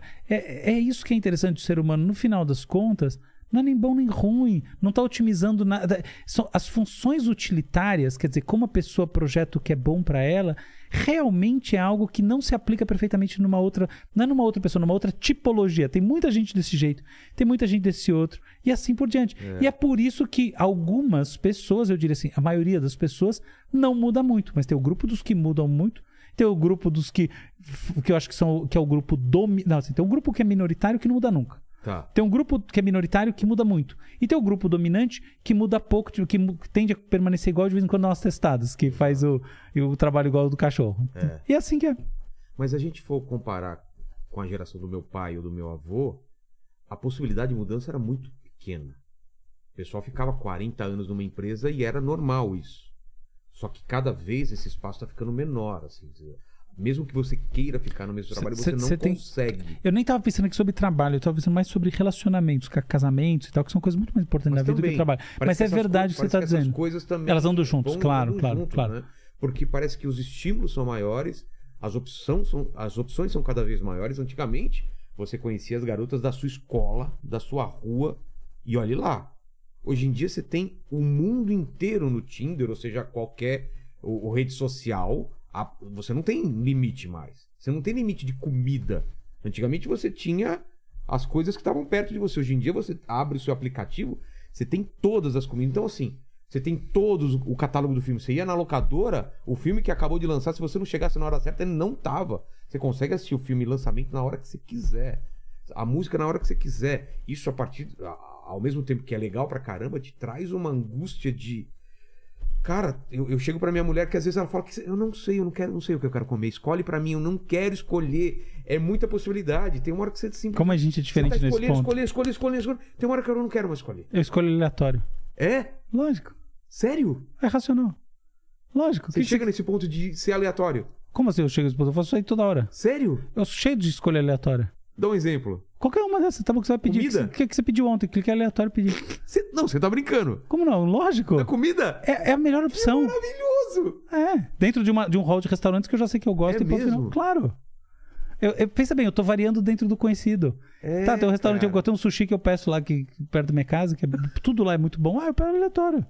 A chavinho que for, tá, tá bom. Tá bom. Sempre, entendeu? É, mas. Doideira, Sério que você acha? Mas enfim, Não, olha é só. uma- É uma coisa interessante. É, é, é, de fato, né? Pra, pra quem não faz, é. Como a sua também. É muito Total, interessante né? pra mim. Mas olha só, tem, um- cê- cê- cê- eu não sei se você percebeu, mas você fez uma. Mas só, só o meu também é aleatório. A diferença é que decidido pela minha mulher. é verdade. É, você aleatório. jogou pro aleatório Você também. escolhe, tipo, Cara, é. mas você percebe, decidir tem um custo, né? Tem, cara. Então por que você passa o custo pra ela se você Eu pode decidir aleatório? decidindo coisas. Então por que você vai passar o custo pra outra pessoa? Porque ela tá com. Ela gosta. Ah, então tá bom. Não, não, então É. tá. A pessoa gosta. Tá. Ela, ela fica imaginando o que ela vai comer, ela gosta de Tá, tá. à tarde já pensar o que vai comer à noite. Eu não, pra mim tanto faz. é só às vezes assim, a gente pede muita pizza, às vezes eu tô cansado de pizza. outra- Aí eu só não quero isso, o resto escolhe. Ah, legal. Mas a gente tava no meio de outra coisa. Ah, disso, Não, mas eu queria de, só de posso- ter mais opções, tá? Tá, mas eu quero comentar uma coisa sobre o que você falou, porque eu não sei se você Vou pegar percebeu. mais vinho, tá? É claro, é seu. Mas, mas você fez uma passagem lógica de, um, de uma visão para outra é, em que tudo muda do ponto de vista do sentido. É. Então você falou assim: no tempo do meu pai, as pessoas tinham menos opções, elas tinham que ficar no mesmo emprego. E elas tinham que ficar no mesmo relacionamento, relacionamento. é. Aí de repente você virou e falou assim: nos, e que era uma merda. Não, não, não, não, Não, não, tudo bem, eu tô falando, mas a conotação foi. Para mim é. É, é, exatamente. Hoje, olhando pra Ah, não, então, exatamente. A sua conotação pra isso é negativa. É. Pro negativa. meu pai era bom. Nossa, eu fico- ele tinha aquela segurança de que. Sim. Só que eu bom. entendi que você. Tá certo, tamo na mesma página. É. Aí depois você virou e falou assim: é, nos dias de hoje tem um monte de opção, que não sei o quê, o que é uma merda. É. E isso que eu tô te falando, eu não sei se você reparou como você tava, no, no primeiro tava momento, caminho- projetando é, uma, uma coisa positiva Não, sobre eu esse- essa a- A antípoda. minha geração e o que veio. A minha geração foi uma coisa que começou a aumentar uma, a- as, a- começaram a aumentar as oportunidades e eu achei legal. Só que virou uma coisa absurdamente incontrolável agora. Posso sugerir uma, uma alternativa para esse É. entendimento? Que tal se, na verdade, a nossa percepção de bom ou ruim sobre uma era permaneça mais ou menos constante e tudo que muda é a nossa projeção sobre o futuro claro, e o passado? Claro, claro. Entendeu? Claro. Sempre o momento que você tá vivendo tem umas coisas que são uma Sim. merda. Sempre que você vai olhar um Meu tempo. pai acha que a música da, da- de hoje é uma merda, a gente acha que a música de- dos moleques de hoje é uma merda, e, vai- e ele vai achar a música do futuro uma merda. É assim. Se entendemos sobre esse ponto. É. Era só isso que eu É queria isso. comentar. Isso é, é, é, é o choque de gerações, né? Total. A gente tem saudade das coisas. Ah, música boa era na minha época, É. livro bom era na minha época. Como eu já penso assim, eu acho que, que não é. É. Isso é tudo Algumas igual. coisas eu acho que não. Não, a distribuição Filme- certamente é igual. Filme hoje em dia é muito melhor do que na época que eu assistia. Será? Eu acho acho. que- Pô, a gente Acho que o melhor ou com- pior é justamente essa questão de você ser dessa era. Você É. que é contemporâneo alguma coisa, vai É achar que aquela coisa coisas que eu melhor. quando era moleque não eram possíveis e agora são. Tá. Entendeu? Isso é verdade. Era, as coisas eram muito toscas. Me- Imagina, os, cara, os filmes de, Não tinha filme de super-herói. Você queria ver aquelas coisas de quadrinho, não tinha. Ficção científica. Hoje em dia, pô, É verdade, isso é pro verdade. bem ou pro mal. Mas Sim. desculpa, você Não, não, a linha- não, a propósito, eu, eu concordo com você que, as- que, as- que existe um movimento da sociedade de evolução. De Tá. esca- escalonar Não, de, de- de melhorar a qualidade de vida mesmo do, conforto, opções, Tudo. tudo. Tudo. Cê- é, eu- eu- tudo quer dizer assim, no genérico, tá? Na baseada. Não necessariamente nas coisas específicas. Eu acho que nas coisas específicas isso varia ao longo do tempo. Tem uma época que tá melhor isso, outra hora aquilo, Ah, tá? tá, tá. Mas no todo, a vida hoje em dia é muito melhor do que há 100 anos. Muito, muito melhor do que há mil anos. E muito, muito, muito melhor do que há 5 mil anos. Com certeza. É isso, entendeu? Então, a gente vem nesse movimento e, e, portanto, a gente pode dizer que, o- que o mundo vai ficando um lugar melhor, ainda que esteja destruindo ele. Mas, então, se se olhar por esse ponto de vista, dá até pra concordar que, não, hoje em dia, pô, tanta coisa que a gente... Isso é verdade. Só que você tá olhando uma escala desse tamanho. É. Quando você olhar essa escala, em- pensa daqui a 300 anos, as pessoas olhando a diferença entre 2020, né, aqui 2022, e 1990. Você acha que não vão ver tanta diferença? Claro que não. Vai ser. É mesmo. Claro que ser- não. Vai ser uma coisa. Você vê alguma diferença entre 17- 1870 e, e, e 1900? Não. Pois entre 1870 e 1900, o mundo se preparou para uma mudança que, né, que, é- que, é, que é, vamos dizer assim, a, a destruição, a, a diluição dos grandes impérios, que mudou a organização do planeta a partir da Primeira Guerra Mundial de maneira muito mais importante que a Drástica. Segunda Guerra Mundial, do que qualquer outra coisa que aconteceu. Porque a gente tem essa sensação de que quando a gente está vivendo é, é- é menos drástico do que. Por causa da maneira como a gente processa informação. Porque é o seguinte, a- a- a- Aliás, mais drástico. é, mas muito mais, é muito mais intenso. É. Veja bem, toda a intensidade que você pode. A, intensi... a intensidade das experiências é dividida, dividida de duas formas: a intensidade das coisas que chegam pelos seus sentidos e a intensidade das coisas que você processa na sua cabeça. Pensa uma coisa, não sei se você já se tocou, mas é muito fácil identificar a diferença entre você escutando uma vozinha interior, sabe naquela hora que você pensa com palavras, Sim. e você escutar uma voz de verdade Tá. inclusive a sua própria voz gravada. Não existe uma diferença das duas Claro. coisas? Essa diferença tem a ver com o quê? Não sei se você já parou pra pensar. Como é que. Por que, que eu ouvindo uma gravação da minha voz é diferente de eu imaginando a minha voz na minha cabeça? Percepção, né? A voz sem emitir, só dentro da minha cabeça? É. Você imagina assim, você- de vez em quando você não pensa em palavras mesmo? Sim. Se chama subvocalização. Até você consegue. Se você botar um, um- um eletrodo aqui muito sensível, Vai aparecer? vai, em alguns momentos aparece. Não sempre, mas aparece sim. Não A essa resposta é a seguinte: quando você está pensando a voz na sua cabeça, tá bom? Você está fazendo um tipo de processamento que, quando você está escutando, está inibido. Tá bom? Tá. E quando você está falando, ele está ativo de uma forma que é diferente da forma que você está subvocalizando. Então existem diferenças na natureza do processamento. Tá. Para para para, para se ligar numa coisa. O, o passado. O passado é essa coisa que acontece na sua cabeça sem uma parte da atividade neurológica, que é a representação Uma imagética. lembrança? É, é você projetando, imaginando o tempo do seu pai, Tá. você tá esse passado, o, o futuro e por assim, Entendi. tá? Enquanto o tempo presente vem dessa entrada de estímulos e da sua reação Falando daqui. daqui, e você falando, entende? Por que, que é mais intenso? Porque a, a base como um todo é mais intensa, a atividade neurológica em si é mais Se a gente intensa. estivesse medindo, é muito mais intenso. Claro, você tem alguma dúvida? Não precisa, isso aí não precisa de, de sensor aqui, nenhum. Mas eu, eu parando pra pensar, Você imaginar alguma coisa. É. E eu criando uma coisa a partir Também. da minha imaginação. Tudo, tudo isso que acontece sem você estar sendo inundado por Ah, estímulos. E pensa bem. Eu criando, eu escrevendo um livro é menos intenso do que eu vivendo o Não, não, calma. Você, você escrevendo um livro, você É. está efetivamente fazendo uma atividade que tem um aspecto eferente motor. Ah, Você tá. está transfor você está transformando o mundo através das suas Eu não intenções. tô só parado e pensando. Isso. Olha o seguinte, ó. Você tem três grandes maneiras de se relacionar com o mundo. Tá. A primeira maneira é a seguinte: o mundo tem alguma coisa, tá bom? Então, por exemplo, o mundo tem aqui uma, um, uma- um prato com balinhas. Você quer pegar uma. Você quer comer uma balinha. Então, o que acontece? Existe um comando, você tem uma, uma, uma, uma intenção, tá? Então vamos chamar isso de uma programação neurológica.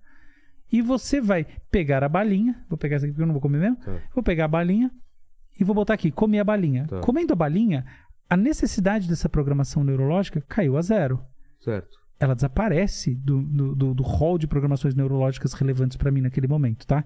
O que eu fiz? Um comportamento eferente. Eu fui lá e fiz um comportamento motor e botei, eu transformei o estado de- Eu do não mundo. pensei muito pra fazer É, isso. não, não né? importa. Mas, por exemplo, É. se eu tô escrevendo um romance, eu tô pensando muito. Pra caramba. O que importa não é isso. O que importa é o seguinte, nessa, nessa narrativa aqui, é que você está transformando o mundo. Tá bom? Entendi. Eu peguei a bala que tava ali e Entendi. botei a bala aqui, dentro da minha barriga. Já não é igual o mundo antes de eu fazer isso. Isso, Mudei. eu, exatamente. Eu fazendo essa transformação do mundo, eu estou usando uma quantidade de músculos, de estruturas de, de coordenação, de visão, de um monte de coisas Sinapses. é, monstruosa. E que envolve eu ter uma, uma intenção de início e o comportamento que, que, que é motivado por essa intenção e que, em, em última análise, se esgota, perde sentido, pode ser, por assim dizer, sobrescrito quando o comportamento atingiu seu êxito e a, coisa, a intenção deixou de ter propósito. Tô com sede, tomo tiro a água do mundo e, e, e ponho água dentro de mim, eu mudei o estado do mundo e isso aí finalmente deixou o comando mental beber água nulo de propósito, portanto ele decai na minha programação neurológica, tá bom? Tá. Esse é um estado, olha a quantidade de, de, de circuitos eferentes, que quer dizer ação, e aferentes, que quer dizer percepção em ser inundado por estímulos que estão em jogo aqui. É gigantesco, certo? Agora, imagina você imaginando simplesmente o ato de tomar água. Você imagina o ato de tomar água e uma parte imensa disso não está acontecendo. Qual parte? A parte eferente, porque você não Olha mexe, que e a engraçado. parte aferente. Você me perguntando. Eu. Eh, ante- anterior a isso, eu iria falar que o imaginar daria muito mais trabalho, porque você tem que imaginar muito mais do que fazer. Mas não. né? Imaginar. n- n- Então, não, porque se, trabalho é algo que a gente mede em joules, tá? Em calorias gastas e tal, claro que não. Só imaginar, então. É, imaginar te dá. O que, o que acontece é o seguinte: imaginar é mais intenso do ponto de vista da experiência, imaginar é, cansa mais, o- Não, mas tudo é isso. isso. Mas não mais trabalho como um todo, porque o trabalho é uma Ah. medida né, de- física, né? Então é uma medida de, de, de efetivamente transformação do mundo, geração de, de entropia, não importa, mas Tá. que é meio complicado esse papo de físico, mas o que importa é que de fato, o, tra- o trabalho é menor. A intensidade percebida pode ser maior. Entendi. Mas o ponto é o seguinte: quando você imagina alguma coisa, tá, o passado, alguma coisa assim, você também não tá nessas de imaginando um livro, tal. Você está olhando assim, como é que era no tempo do meu pai? Tinha isso. É. Ah, menos interessante. A sua relação, compara a relação que você tem com o trabalho que você projetava, então o mundo real, tá, dessa questão toda pra gente aterrizar ela. Compara o que é você imaginar o trabalho do seu pai e você pensar no seu trabalho. Você fazer o seu trabalho. Você percebe que Resolver problemas. é, você percebe que o seu tem uma realidade pra você infinitamente maior? É, é disso que eu tô falando. A realidade das nossas coisas quase sempre ultrapassa, ou sempre ultrapassa É, a realidade projetada sobre a coisa dos outros. É, porque pode ser fragmentada, não precisa ser completa, não precisa ser- Exatamente, é um sentido. snippet É. de código no seu cérebro. Ah, é assim, o trabalho do meu pai. Entendeu? Enquanto o seu é isso, envolve você, envolve o. Fa... O que eu quero dizer na prática é envolve o seu fazer, o seu transformar o mundo. Seu trabalho não é uma coisa só que você projeta como é que é seu trabalho. Seu trabalho você faz. Você transforma o mundo todo dia é através diferente dele. de falar agora faça um, um documentário sobre a vida do seu pai. Exato, seu pai. Exato, exatamente isso. Então, essa é uma das razões básicas porque a gente sente as coisas dessa forma. Então, porque que, trocando em miúdos, a nossa realidade sempre parece uma realidade mais intensa do que a realidade do passado. E é uma enorme ilusão. É uma enorme ilusão. Então, por exemplo, hoje, se for ver todos os, os- o pessoal que escreve para business, né? Essa coisa de fala que estamos no mundo VUCA, né? O mundo das grandes transformações. VUCA, não, não tem o que VUCA é. quer dizer, trocando em miúdos, é um acrônimo que quer- dizer um mundo de transformações rápidas, dinâmicas e tal. Não é esse papo? É. Porque a inteligência artificial está acelerando o planeta. Tudo é verdade. Cara, pega 100 anos atrás. 100 anos atrás. Anda 100 para trás. Você tinha Primeira Guerra mudança de Mil- todos os impérios do mundo. 1800 Eletri... é, não, 1922, tá? 1922. Foi Aqui no Brasil, Semana de Arte, é, Semana de Arte Moderna. Que na verdade tem um aspecto bem relativo, não foi tudo isso. Mas não importa. Tá. Vamos olhar em termos mundiais. Vamos pensar, vamos pensar assim, 1900, vamos comparar o 1917 com 2017, tá bom? Tá, Uma coisa assim, um pré-pandemia. tá bom. Cara, a gente tá falando da eletrificação do mundo, do petróleo, da queda dos grandes impérios, da reforma, da redefinição do que é o capitalismo, dos Estados Unidos se tornando a principal economia do mundo, que pouca gente sabe o que aconteceu já no, no final, no começo do século XX, na virada do, do século XIX para o XX. A gente está falando da primeira grande pandemia da história, que foi injustamente chamada de gripe espanhola. E acima de tudo, a gente está falando de uma mudança de comportamento que deu nas vanguardas artísticas e tudo mais, que foi uma mudança, uma explosão de, de- de disruptiva que deixa Woodstock de, de, corado de vergonha. Fala, nossa, como a gente é simples perto do que aconteceu na no começo do século XX. Cara, o começo do século XX foi em- em 20, 30, sei lá quantas vezes mais disruptivo do que o momento atual. Que VUCA que nada. 100 anos atrás o negócio estava bombando. Eu escrevi um artigo para para revista, eu acho que foi para Época Negócios, para época, uma dessas da, eu já nem lembro que revista, falando isso. É, é, imagina, que besteira, todos falam assim, porque agora, agora é o mundo refluxo. Você tá louco? Põe 100 anos pra, pra trás pra você ver. As mudanças eram muito mais radicais, né? Não, não, não, é, que, é que naquele período, por acaso, foi. Naque, então, os períodos históricos têm suas coisas assim. A pandemia é uma coisa absurda, né? A atual do Covid-19. Mas aquilo ali foi um negócio. Então, assim, a gente tende a achar que o nosso é o, mo- o grande momento do mundo e tal. De transformações. É, de transformações, e é um enorme viés, porque se você olhar friamente, 100 anos atrás o negócio estava andando muito mais rápido que hoje. Mas você, você- cara, imagina isso, cara. Você tinha Imagina. grandes impérios, o negócio fez assim, ó. Aí você tem, você tem a Revolução Bolchevique. Cara, isso é um negócio, é um mundo em transformação numa velocidade. Você tem eletrificação do mundo, petróleo, cara, é, é uma loucura o que aconteceu em termos de velocidade de tudo. Você tem todos esses movimentos que não são só artísticos, Telefonia, é, né? telefonia, você tem, um, você tem um movimento de transformação da relação das pessoas na sociedade em sentido a O um transporte também, quando começa o avião, né? total, total, transporte. Cara, foi um negócio muito, muito foda, assim, em termos de, de fato como o mundo foi mudado. Aquelas, é, aquela foi uma das grandes eras das revoluções. Tá? Tem um, um historiador muito famoso que fala sobre a era das revoluções, é, chama Hobsbawm. Mas enfim, aquela foi uma grande.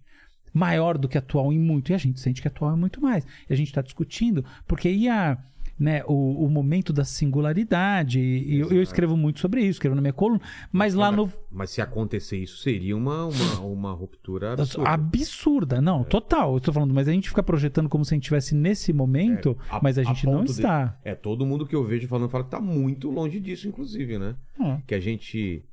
A gente não sei se até pode já entrar em, inteligência Claro. artificial, a gente tá muito longe de um, de um computador fazer outro computador e ele ser e ter sem ciência, né? Ter uma. é, ele, ter, ele ter noção que ele é uma, al- al- alguma coisa. Ou É, não.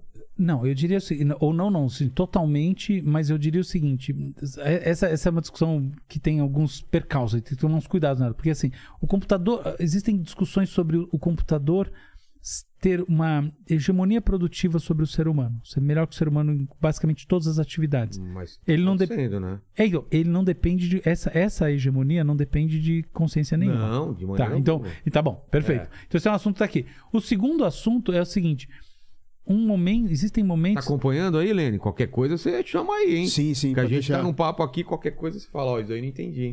pode deixar, pode deixar. E- existe um outro momento, é uma outra, um outro recorte no momento, em que a gente está muito mais preocupado em entender como o ser humano e a máquina geram uma espécie de.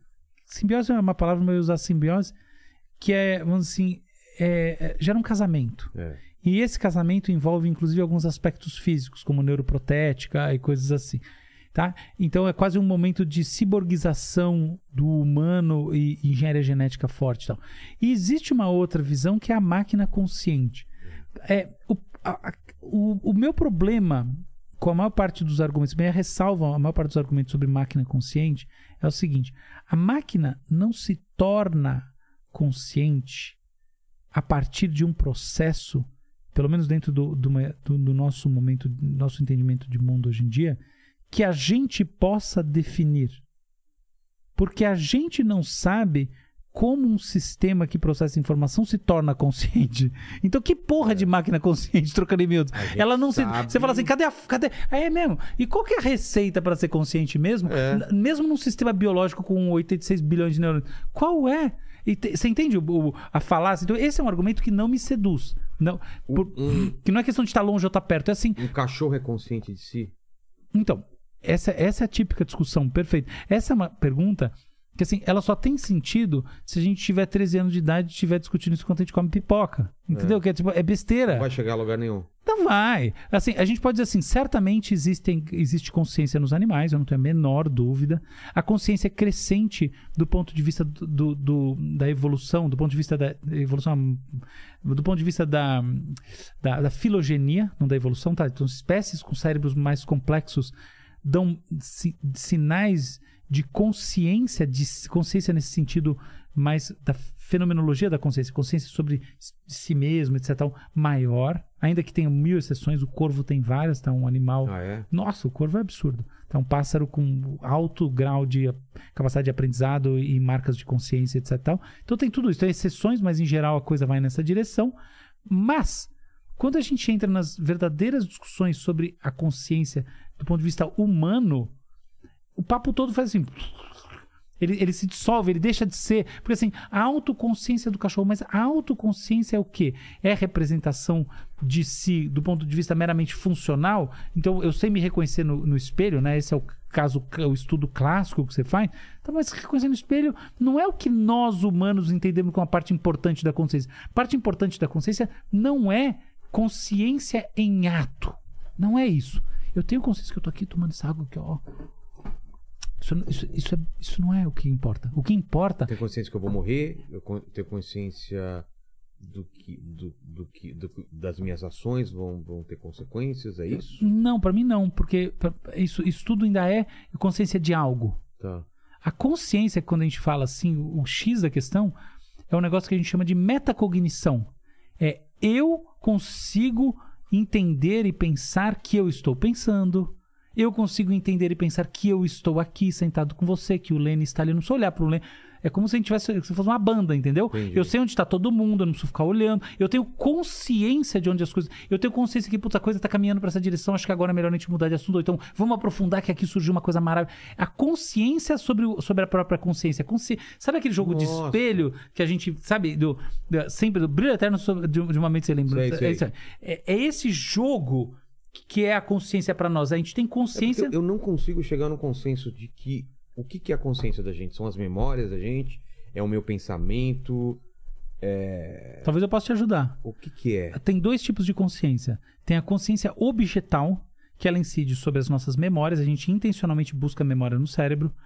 Ela, ela, ela incide sobre os nossos objetivos e muitas vezes ela gera um espaço de criação de objetivos. Ela incide sobre o mundo lá fora, através da, da, da, da- visão, da audição do- sensorialmente e assim por diante. Isso tudo é consciência enquanto atenção.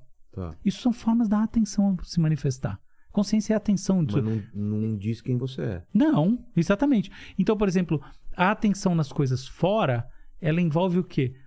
Captação de estímulos de maneira focada, a partir dos órgãos sensoriais, processamento desses estímulos em núcleos específicos do cérebro que traduzem essas informações de fora e as integram. Ok? Tá. E consciência dentro? É consciência sobre processos, memórias e estruturas do nosso próprio cérebro, que funciona como palco da consciência. A gente joga luz. Então eu falo assim: como é que era o nome mesmo daquela atriz que participou daqui do Vento Levou? Puta que pariu. Você busca na sua memória e você encontra. Quando o nome surge, você tem consciência do nome. É um nome que não estava na tua cabeça e subitamente surge na tua cabeça e você fala: ah, Entende? Isso é consciência, como atenção. Só que, e isso eu tô te falando, que tá, não, não é uma grande discussão do ponto de vista é, filogenético, os outros animais, sem dúvida. Ele evolui. É- Essa consciência, uma máquina é possível de ter relativamente fácil. eu- eu acho que essa consciência não, nem, nem importa se a máquina tem ou não tem. Essa consciência Não é a. Não, porque o que importa é que ela é a atenção. Uma máquina consegue resgatar essas informações, Sim. processar sensorialmente. Fácil. Tá caminhando para cada vez mais. É. Se você pegar um robô da Boston Dynamics, Exato. faz um monte dessas coisas. Não faz perfeitamente, mas sem dúvida. Tá. Então tem coisas que parecem muito a consciência nesse sentido de jogar uma luz sobre informações e integrar informações. Não é só jogar luz, mas é integrar informações de maneira multimodal? Sim. Agora tem um outro negócio que é assim: o jogo de espelhos. A gente pensa sobre a gente pensando. A gente pensa sobre o nosso processo. Sabe quando a alguém. nossa vontade, né? É. A máquina não tem uma vontade de relembrar. Exatamente. Precisa que a gente programe. Esse é o Busque- terceiro ponto, tá? Ah, tá. Então, o segundo ponto é a consciência da própria consciência, que é o ponto sem, que, que é o, eu, eu sei que ele é É, o sutil. que é a consciência da própria consciência. É assim, imagina que você está deitado na sua cama, aí você vai pensar sobre o dia de hoje, aí você pensa, você falando assim, pô, eu tava falando lá com o Álvaro, eu fiz uma cara pra O que, que é a consciência da própria... Daí você sente, ah, eu sei o que é. E aí você pensa em você pensando quando você teve um insight. Você entendeu? Você nunca pensou? Você não Já, pensa sobre já. quando você tem um insight? Você- Claro. Você, pensa, puta, aquela hora que eu falei isso aqui Certo. foi do caralho, foi ruim, ou putz, é isso. Deveria ter falado isso. Isso! Você pensa sobre você mesmo. No final das contas, quando a gente fala, porra, mas você tem consciência do que você faz, você tá puto da vida com uma pessoa, você não tá falando dessa história? Cara, você para pra pensar sobre como você de fato é, como você age, as coisas que você faz, o filminho de você passa na sua cabeça? Essa é a tal da metacognição, é você pensando sobre você pensando, você pensando sobre como as emoções vêm pra você, como você interage, como você é nas coisas. Essa consciência que é verdadeiramente a consciência filosófica, a consciência no sentido profundo, ter consciência do, do mundo, ter consciência da finitude, pode querer dizer, eu sei que eu vou morrer, eu não tenho dúvida que eu vou morrer, tá? Eu sei que eu vou morrer. É uma coisa muito diferente você saber, você ter consciência da morte no sentido que, por exemplo, o Heidegger falava, que não é isso aí. Que o Nietzsche também falava, claro que não. É a consciência como uma espécie de um pavor. Você, como um negócio que você fala assim, cara, não tem sentido nenhum. Como assim? É, Vou é um, de é um. Você, você sente você sentindo. Você, a consciência da morte nesse sentido é a consciência da vida. É a consciência de que, que é isso? Eu tô vivo, assim, como assim? E é um paradoxo, fala, é inconcebível. Essa consciência, quando você pensa em você num estado seu, você traz uma coisa que, que a princípio, ela é exclusivamente humana, mas não é só humana porque ó, o ser humano está no topo da escala evolutiva. Não é isso, não. ela tem muito a ver com essa maneira como o cérebro, que não é uma máquina de processamento metabólico meramente, mas é como um grande sistema de processamento de informação, e uma das grandes fontes de informação são os afetos, funciona. E esse troço que eu acho que tipo, é é discussão é, besta, falar se a máquina vai ter consciência, de consciência heideggeriana. É, é discussão boba, porque, tipo, a gente não tem a menor ideia como é que isso funciona no ser humano. Existe a possibilidade de que o grau de sofisticação para o entendimento desse funcionamento. Na, na verdade, isso é besteira. Fala que você precisa ter- ser mais complexo do que o próprio sistema para entender o sistema. Isso, isso não é verdade. Mas pode acontecer o que eu acho que é verdade, assim, como uma teoria da- dessa consciência mais profunda, que ela seja um dos universais do mundo, uma das condições do mundo, você tá entendendo? É que nem assim, entenda o que é, um- o que é ser uma pedra. Você entende? É, é- tem, tem, tem, tem um, um, um cientista cognitivo, é, é, chama Nigel, que escreveu um negócio maravilhoso que chama-se assim: é Como ser um morcego? Que é exatamente isso. Você percebe que não faz nenhum sentido essa pergunta? É. Você nunca vai saber o que é ser um morcego. Não tem como. Mesmo É. que estude. É, a vida inteira. isso. Essa tal consciência, como essa coisa que você fala, Pô, você consegue entender como você é? Alguém fala assim pra você e você pensa em você, você se. Essa parada, que é esse jeito de se relacionar, que parece um mundo de espelhos, assim. Esse negócio talvez seja um universal nosso. E não replicável, não explicável, não nada. É que nem você falar o que, que é o, o- o- um quark, entendeu? Uma partícula essencial. Não, não tem sentido a pergunta. Então é isso. Então por isso que eu acho que essa o parte da discussão. Então, e o terceiro. Não faz. é- ela é uma parte que precisa ser O guardada. primeiro, em- então, é, Cê- o- é o de atenção. Isso. O segundo é, é segundo a é consciência você como da metacognição. Da própria consciência. É, metacognição, Tá. da- o, o pensar sobre o pensar, o, o farol sobre o, a- o próprio ser, o ser como o espaço de, de processamento e, e simbolização, e o terceiro é da intencionalidade, que é aquilo que você falou, a, a A máquina não vontade. tem vontade. É. Aí, no caso da máquina não ter vontade, o, o, o negócio é o seguinte. é, as teorias sobre a vontade, sobre volição, né, elas, elas, elas evoluíram muito no século XIX. E o grande lance sobre a vontade, ou paixão, como isso era chamado Ou tradicionalmente, livre-arbítrio ou não? São coisas diferentes. Não, não, tá absolutamente correlacionado, absolutamente Ah. ligado. Tudo isso é sobre esse núcleo. Vamos tra- O problema é que você começa. Trouxe a palavra livre-arbítrio de Ah, novo. é, vai para outro lugar. É, o Então famoso vamos- fodeu, é, entendeu? vamos deixar para depois. É, exato. Mas essa discussão sobre. Essa não, esse entendimento das paixões, ele tem muito a ver, na base, com a forma com que organismos são formados e manifestados. Olha só, eu não sei se você já olhou por esse lado, mas um organismo ele é manifestado, ele é uma manifestação. Pensa o seguinte, ó, do ponto de vista evolucionário, as espécies que vão se formando ao longo do tempo, surgindo e desaparecendo, elas têm um invólucro, que é um corpo, Tá. e genes. E? Gente. que são transmitidos com variações, tem um monte tem processinho que durante a vida influencia o gene, que hoje a gente sabe.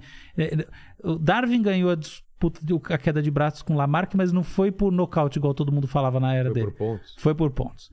Então você tem projetos epigen... processos epigenéticos, um monte de coisa, não importa. Tá. Mas o fato é que o gene é o vetor da evolução. E não o fenótipo, é o genótipo. Que quer dizer isso na prática? Vamos traduzir isso para quem fala: caramba, agora entrou num negócio técnico. Não é nada de técnico, é o seguinte: você não deve, você em casa, não deve pensar a vida, para entender ela em profundidade, como materialidade, mas a vida como informação. Porque assim, quando existiu, existiu uma época que não tinha vida. E o que, que foi o surgimento da vida? A época que não existia vida, quando o, o- o universo, o Big Bang aconteceu, o, Big Bang não é o surgimento do universo, tá?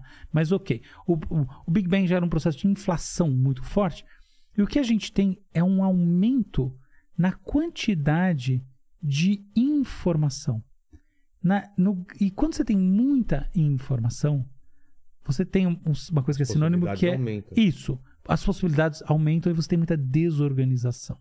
O- o- a entropia. A entropia vai aumentando. Perfeito. A entropia aumenta constantemente. O Caos. O caos aumenta constantemente. Perfeito. O que não é a vida senão um invólucro contra a entropia? Exato. Lógico. Então, o que que é a melhor maneira de pensar a vida? Pensa que a vida é uma, é, um- é é uma organização informacional. Ela, tá prote... ela protege. O que, que é? Ah, porque eu tenho citoplasma. Ah, porque eu tenho núcleo organizado. O que, que são essas coisas? Eu tenho um monte de barreira em relação à entropia fora. Aqui tá organizadinho, protegendo resto é uma zona do do- caos tomar aqui- aquilo lá. Claro, o que, que é O a morte? câncer- se o não- câncer é o- isso. é lógico. É, é, a- é o caos Cara, que destruindo a aquela- morte é isso. A morte Todo- é. é lógico, todo mundo acha que a morte é organizada. A morte é desorganização. Não tem nada de organizado na morte. que era organização. Claro era que não. Separando. Não, é você- deso- desorganização. Claro, então. você pensa bem, você pensa na prática, você tá lá todo organizadinho, seu cabelo bonitinho, É um seu copo quebrando. É, Caiu o copo, quebrou, era uma coisa organizada, ele isso, por quebrou. isso que você não consegue trazer as pessoas de volta da morte. Exato. Entendeu? É porque quebrou o copo, como é que você faz? Bota ele de pé de novo. Então, ou bota ele na, na estrutura original. Então, é desorganização. Então, se você olhar por você vê que, que falar da vida como informação não é nada tão complexo. É simples, é só você. É um olhar. Por este olhar, no final das contas, que raios quer estar vivo? É manter uma organização. Então, que raios é se prolongar na vida? É prolongar a organização. Como é que eu prolongo a organização? Eu tiro um pedaço de mim e ponho ali e esse pedaço continua se organizando. Aquele pedaço vai tirar um pedaço dele e vai fazer lá. Isso chamava reprodução assexuada. Depois de um tempo, surgiu uma outra. Que eu faço uma coisa muito parecida. Dois seres aqui que tiram uma coisa deles que, que mantém a organização ma- mais um tempo. Então, o que não é a descendência senão a transmissão da organização? Não é? Óbvio. De uma maneira cada vez mais eficaz. Ah, não tá- importa. Não, não. Não tem Não nada a necessariamente, pode até ser, mas é uma- aí fica complicado. Tá, tem, tá. tem esse- não, você tá, você tá correto, tem sim. Mas não importa, por enquanto vai ficar bem no simples. Pensa na reprodução assexuada. Tentativas, tentativas, tentativas, vão saindo várias, várias, várias. Não, não, deixa eu voltar. Acho que, que ficou um pouco diferente. Ficou- é, é, isso, isso é tudo verdade. É que se você conhece muito esse assunto, eu já me liguei disso. Então, e aí você puxa por umas linhas que são verdadeiras, mas eu tenho medo que elas tragam complexidade. Tá, então a gente tinha Ó, aqueles- eu tô aqui que o mundo surgiu, a desorganização é enorme, a vida. uni- unicelulares. Isso, a vida é um evento estocástico, aconteceu por acaso, que protege. Mas eh, tem uma função? A, a, a vida apareceu porque ela tinha que aparecer? Isso é uma longa discussão, eu acho que não. Não, né? Não, eu acho que não, mas não sei. Tá. Então, Isso, isso, na verdade, a gente pode discutir isso, tá? Tá Então, não é que eu não acho que não sei. Mas Isso é- vamos- é vamos uma discussão muito interessante, mas essa outra eu acho que para as pessoas pensarem sobre si mesmas é é mais legal. Tá. É assim, a, a tese é, a vida deve ser pensada para a gente entender melhor o que é a vida, o melhor caminho é a informação. E isso quer dizer o que na prática? O mundo é essa puta desorganização. A vida, você, seu rosto, suas ações, isso são formas de manter uma organização dentro de uma zona total. E quando você morre, que você vira poeira, não sei o quê, e mesmo assim cai um pedaço da pele do seu. Isso é. O negócio está desorganizando. É. Então você volta para a desorganização. Então, organização, desorganização. Então, em informação não tem nada de abstrato. É simplesmente assim. Aqui fora está uma zona, uma sopa de letrinhas, aqui eu tenho um texto escrito com umas linhazinhas. Essas linhazinhas do texto são a minha organização, por definição, dentro dessa maneira de ver. E o que é o que, que é nossa existência? O que, que é a existência? Existe uma coisa que é tempo e eu tenho as letrinhas, o tempo cruzando pelas letrinhas, ventando sobre as letrinhas, olha que bonito isso. O tempo ventando sobre as letrinhas é a existência. Só que o tempo em si não existe. Tempo não é, não é como que eu meço, não o tempo do relógio, mas o tempo no mundo como variável física do mundo. O tempo é a porra da desorganização, entendeu? Então assim, tô trocando em miúdos, também isso não tem nada de muito complexo. É assim, as coisas estão se desorganizando, desorganizando. Eu tenho uma medida de que, puta, tá desorganizando mais e mais. Esse é o tal do tempo. É assim que eu posso medir o tempo de maneira indiscutível. Tá desorganizando. E eu tenho um negócio aqui Tudo caminha para desorganização. tudo caminho para essa desorganização. E eu tô mantendo aqui uma coisa organizada. Durante essa coisa organizada é essa coisa organizada é a vida, Tá. é a existência. Como é que eu mantenho? Eu mantenho durante o tempo que eu estou vivo através de mim mesmo. Imagina que eu sou um organismo de reprodução assexuada. Eu tiro um pedaço, é como se um pedaço de mim saísse e aqui esse pedaço aqui vai desorganizar, mas esse aqui vai continuar Continua. e ele vai e assim vai. Então E eu é tô você. é, não importa eu, pensa na informação. Esse que é o eu. A hora que pensou Ah. eu, fodeu. Você tem que pensar assim, esquece o eu. Eu tô falando dessa organização. Porque o que que, man- que que se mantém? Não é o texto? É. Não são as letrinhas? Essas letrinhas chamam gens. Não é nada mais. A TCG. É, é mesmo, é, é isso, entendeu? As letrinhas estão se mantendo. É o textinho. te- É literalmente um texto. Entendeu? É isso. Por isso que é o vetor da evolução são os genes. É porque é literalmente É mesmo. Isso aí. egoísta, né? O É, então, o dele Richard Dawkins é. É, então, mas não precisa nem entrar na discussão, porque não tem nada de egoísta. Isso aí foi mais marketing. Claro. É tipo assim, é Ele literalmente. Não tem intenção. Não né? tem intenção nenhuma. É, é teleonômico, não teleológico, por assim dizer, falar de um jeito bonito. Mas assim, o que importa é, essa linha está sendo seguida pelas letrinhas, Tá. tá bom? E aí chega um determinado momento que a gente encontra uma forma mais eficiente, como o mundo, por acaso, encontra uma forma mais eficiente disso aí acontecer, da organização ser preservada, que é a reprodução sexual, sexuada, tá bom? Tá. E aí duas pessoas se juntam. Por que, que essa é uma forma mais organizada? Daqui a pouco a gente pode discutir. Eu- mas basicamente porque formas excessivamente organizadas são formas mais frágeis do que formas ligeiramente desorganizadas, curiosamente. Sim.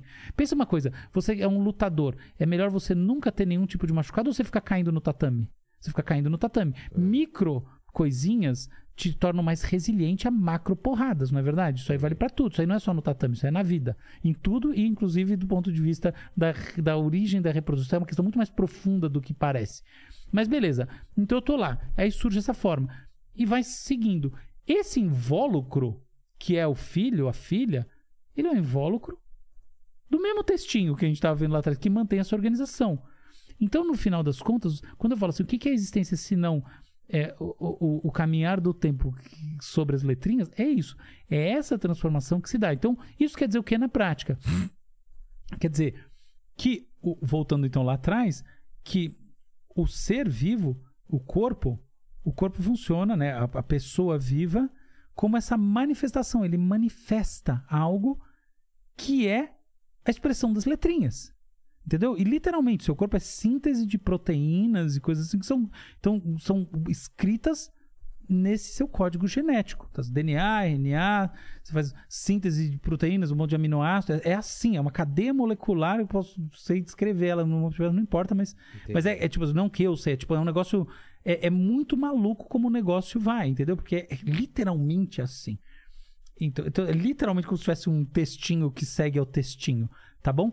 Então, esse é o caminho pelo qual a vida per- percorre o seu, o, seu, o seu curso.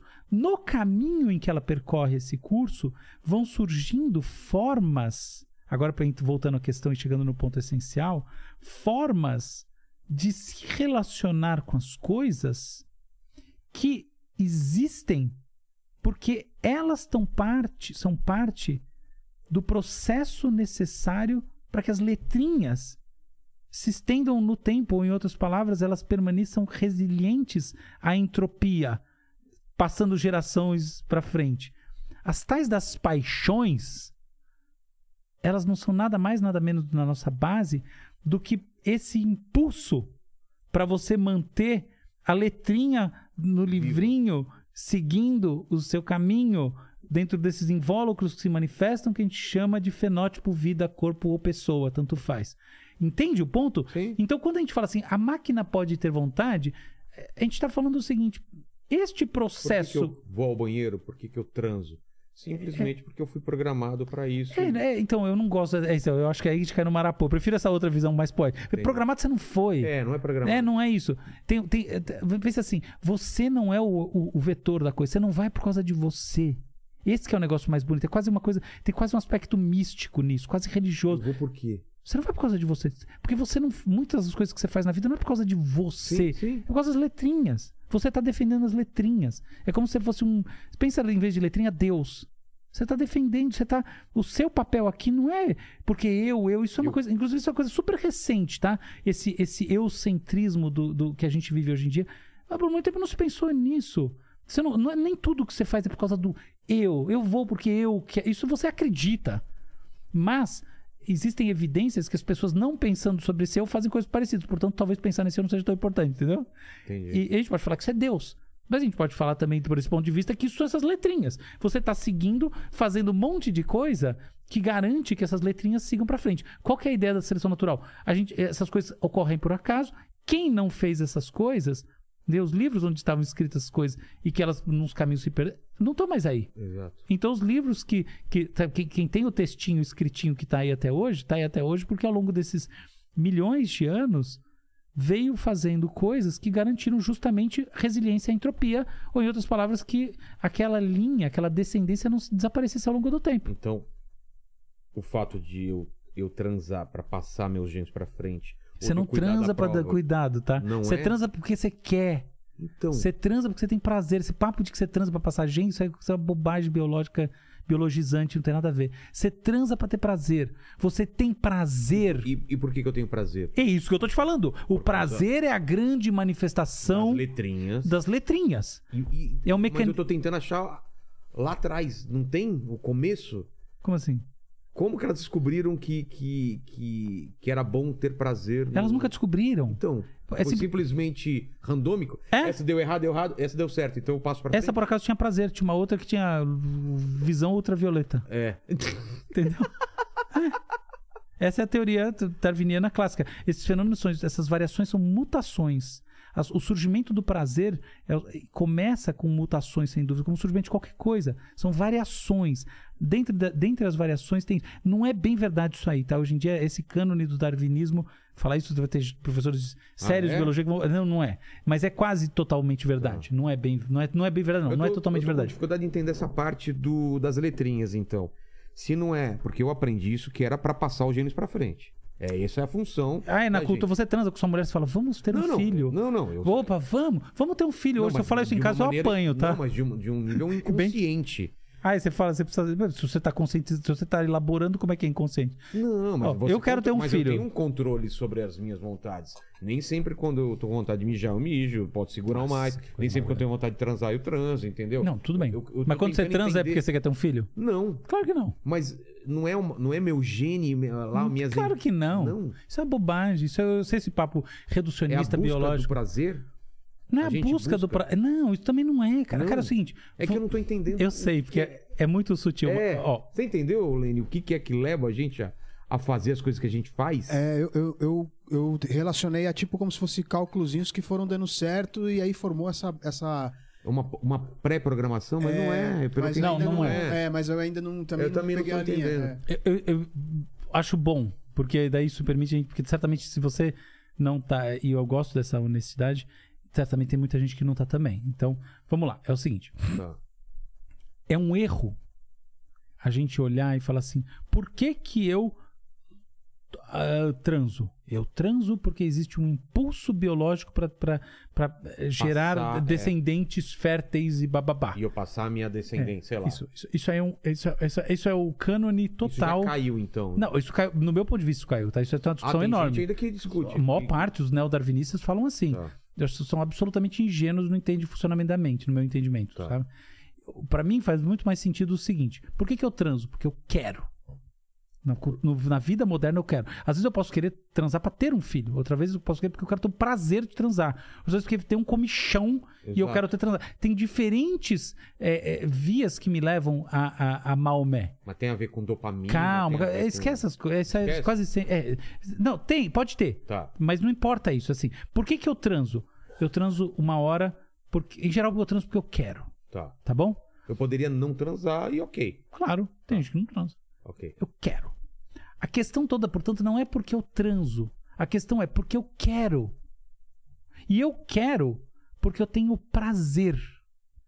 E a questão toda, no final das contas, portanto, para a gente entender esses mecanismos, é por que, afinal de contas, eu tenho prazer? Exato. Porque a gente estava discutindo a máquina com a sua intenção. Máquina, aí eu tô, eu tô contando um processo biológico. é. Entendeu? E eu tô contando esse processo, eh, eu contei uma longa narrativa, fiz uma longa narrativa sobre a informação e a informação emergindo como uma estrutura organizada das letrinhas e as letrinhas com seus caminhozinhos.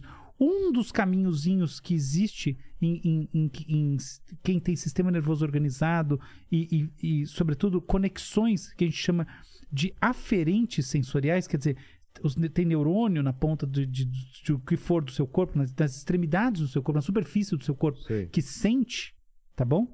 Então você tem esses neurônios, o cachorro tem e tal. O cachorro tem prazer. Então, uma, uma das coisas que isso faz é dar uma variável inteira, um mundo inteiro. Você ganha o mundo do prazer e desprazer. De experiências. Isso, da experiência. Você está falando perfeitamente da experiência. Porque pensa uma bactéria tendo experiência. A gente não tem nenhuma evidência que a bactéria possa ter prazer ou desprazer. Por quê? A gente não sabe o que é ser uma bactéria, como a gente não sabe o que é ser um morcego. Mas o que a gente sabe é que algumas estruturas que a gente entende que, quando estão lesadas em outras espécies, elas matam o- o- essa, sensa- essa sensibilidade, não estão presentes desde o início na bactéria. Já começar com um sistema nervoso organizado. Então a bactéria, a princípio, tudo leva a crer que dentro do nosso entendimento do que é prazer, a bactéria não tem prazer. Agora vamos lá. Em algum momento, na escrita das letrinhas, né, na, na passagem do tempo, desse, isso aqui, surgiram organismos que começaram a ter mais prazer e desprazer. O que quer dizer mais prazer e desprazer?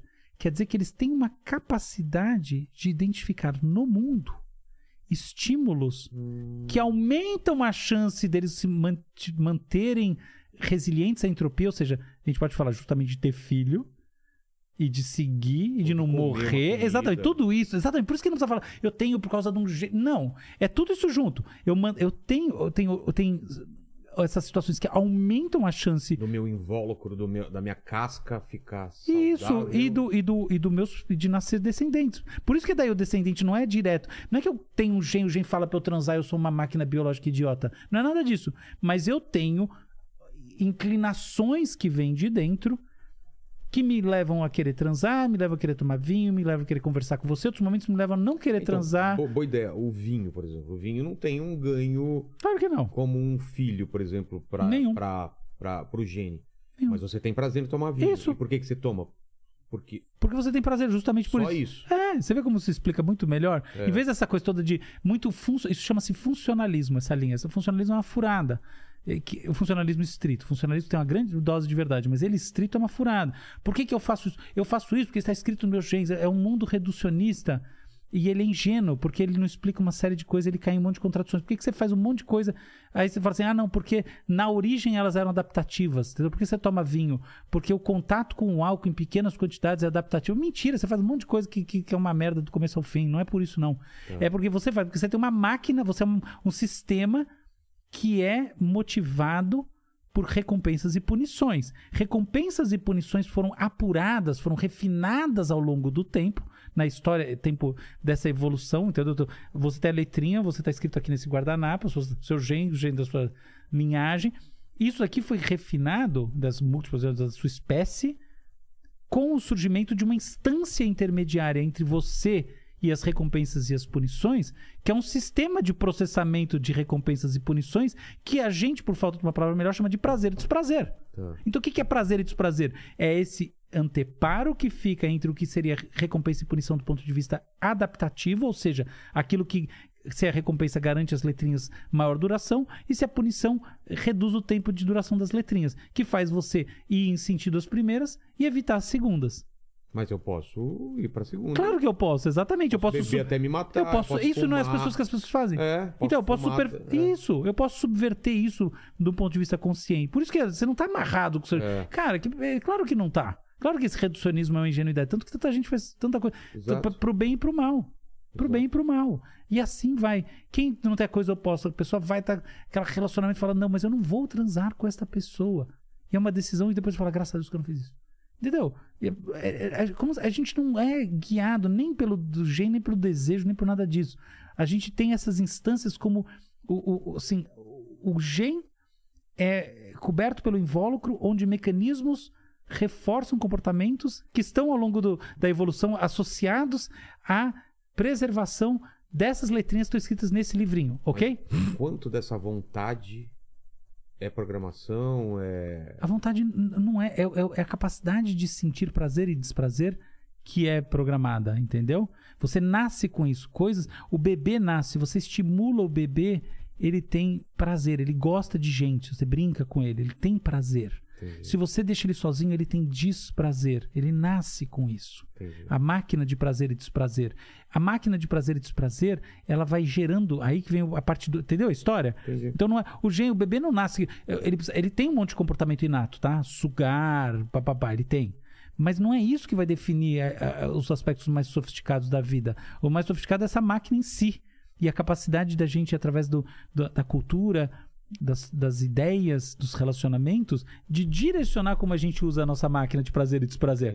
Entendeu? Por isso que não é tanto uma questão só de dopamina. Não, não, não é tão biológico. É biológico, mas o biológico é algo muito mais complexo. O biológico quer dizer informacional. Biológico, não é. Químico, você tá falando. É, o biológico químico é informacional. A base de tudo é preservação em relação a, a- a- a- essa destruição da entropia.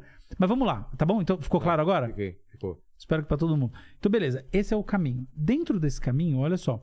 Você tem essa máquina de prazer. A sua máquina de prazer, num primeiro momento, está muito ligada a estímulos que efetivamente, aí, muito na linha do que você está. Feito todo esse caminho, existem estímulos, como eu acabei de dizer, que efetivamente têm um sentido biológico claro. Tem- Você tem uma, inclinações de base genética em relação ao, ao comportamento. Então, existem comportamentos de- geneticamente determinados. Eu acabei de falar da sucção. Então, o bebê nasce. Então, mamar traz isso. É inato no bebê, ele nasce mamando. Tá? E outras são relações sociais, tem vários. Não é um, tem uma porrada. Só estou dizendo que eles não são. Vocês têm muito mais do que isso. E aí você tem esse comportamento. Este comportamento se associa a um outro comportamento. Vou dar um exemplo. A mãe está dando mamar e beija a cabeça do bebê. Este comportamento do beijo, além do- da proximidade com a mãe, essa sim ser adaptativa, porque inclusive você tem liberação de oxitocina, tem um monte de, tem, cadeias moleculares que geram adaptabilidade que tem a ver 100%, totalmente com o gen, tá? É puramente. O ser humano, nesse sentido, é muito parecido com qualquer outro mamífero. Você tem isso, mas aquele comportamento ele foi associado num momento crítico com uma coisa muito boa. Tá bom? O beijo. O beijo em si, no segundo momento, é como se ele fosse tocado por uma mágica. E ele ganha valor independente do primeiro comportamento. Ou seja, se eu tenho uma coisa, ó, Tá conversa. falando que o primeiro foi instintivo. O primeiro é instintivo. O beijo não tem. eh, A recompensa, o prazer que o beijo me dá não é instintivo. O beijo na cabeça. Tá. Tá, bom? Então vamos pensar de maneira diferente. Eu, eu, eu não gostava de tomar vinho. Eu venho aqui ter essa, uma conversa sensacional com você tomando vinho. A associação vai me fazer pensar no vinho de uma maneira mais positiva. Tá bom? Eu tô falando uma coisa muito Entendi, real da vida de entendi. todo mundo. Entendi. Como é que as escalas de relacionamento altamente complexas, que não tem mais nada a ver com nada de biológico, dão a- do tom de 95%, 99% da nossa vida? E não a do um neurotransmissor. Dessa maneira. São redes de associações. Por que, que você faz tal coisa? Talvez você vai encontrar na, na gênese desse comportamento uma série de coisas que, ou por deslocamento, igual o Freud falava, ou de maneira direta, criam uma avenida de associações positivas para você. Por que, que muita. Quando a pessoa fala assim, cara, problema do, do abuso de drogas é influência de outras pessoas falar que babaquice. Não, é babaquice, mas é verdade. Por quê? Porque muitas vezes o lance de cheirar e tal vem do quê? Da companhia com aquele. com De coisa boa, É, não é de coisa ruim, é coisa boa. Você tem aqueles amigos, é bom, não é bom porque a droga faz. Não, vibe boa, pessoas bacanas, você tá num negócio legal, sei o quê. Naquele coisa, porque alguém também fez uma outra associação que vem de outro caminho, a coisa entrou nessas e daqui a pouco você tá e daqui a pouco você tá muito mais desconectado dessas experiências de base, mais conectado à questão da droga. E daqui a pouco você não tá mais nem cheirando pra ter prazer, mas cheirando pra parar de ter o desprazer da fissura. Entende? Então, assim, as cadeias que terminam numas coisas que parecem incompreensíveis, às vezes começam com associações que no final dos contos é assim, por que raios que você cheira cocaína? O cara cheira cocaína, ele cheira cocaína de novo por uma questão adaptativa e não desadaptativa, entendeu? Não tem nada de desadaptativo. Por quê? Porque ele tem um invólucro. Esse invólucro protege letrinhas. A máquina de proteção das letrinhas envolve mecanismos. Um dos principais mecanismos é recompensa e, e- e punição. O processador de recompensa e punição primordial é prazer e desprazer. O prazer gera uma associação é, horizontal com o lance da cocaína que não tinha a ver com a cocaína, tinha a ver com essas pessoas. E aí, esse, por sua vez, gera uma outra que é direta, que tem a ver com, a- com- com o, o quanto a, a cocaína vai inundar o cérebro de dopamina e outros neurotransmissores que vão dar sensação de euforia. E aí, o circuito que daqui a pouco. E aí, isso- esse circuito, o problema é que ele vai modificando as conexões cerebrais, e daqui a pouco. O grande lance não é que você cheira na hora que tem a festa, que você tá com seu amigo que você gosta. Tira da É- equação esse, esse- Total, esse você vai cheirar às 3 horas da tarde quando você tá sentindo fissura, que é falta de algo no seu cérebro. E aí daqui a pouco você olha e fala, cara, por que essa pessoa fica fazendo essa infelicidade? Como ela é louca?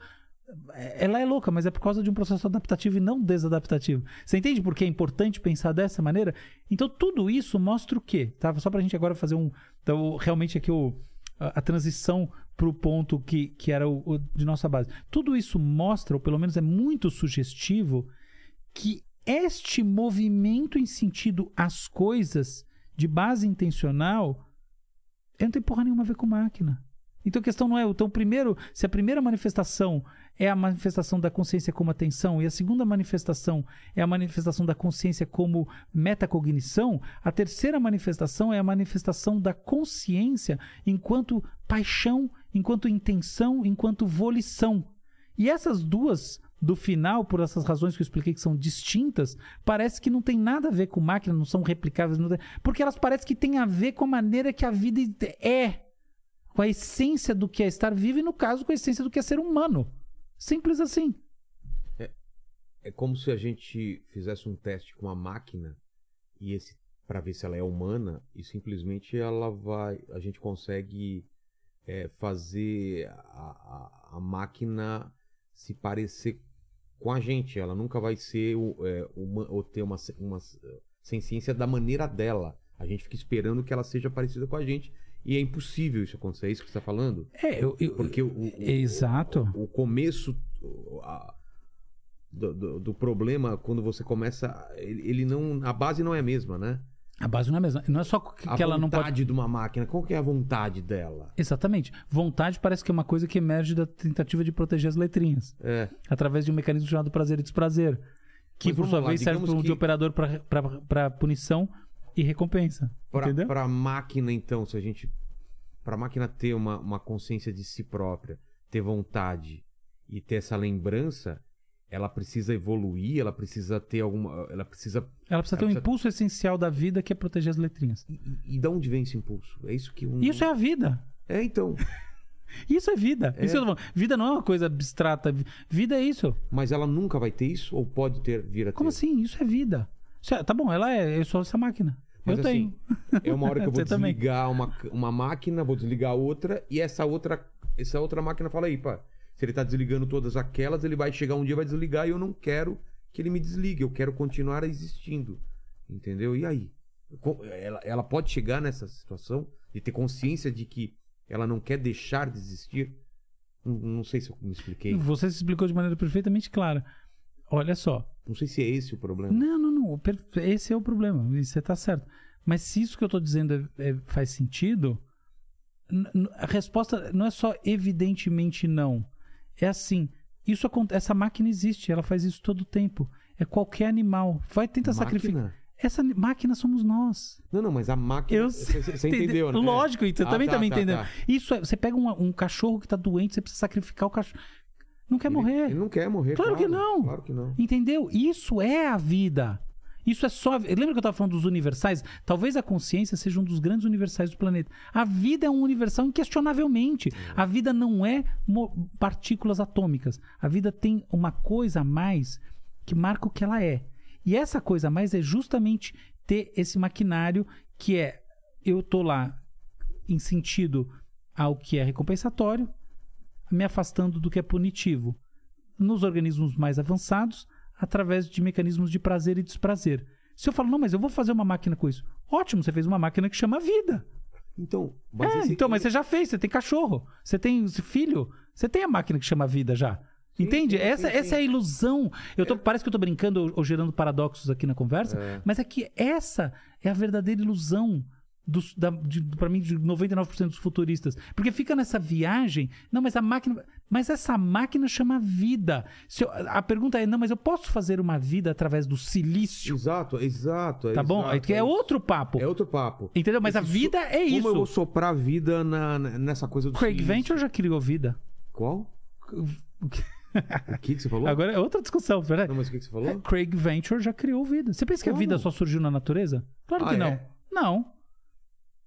Porque vida não é isso que eu tô falando? É. Você acha que nunca foi criada vida em laboratório? Como?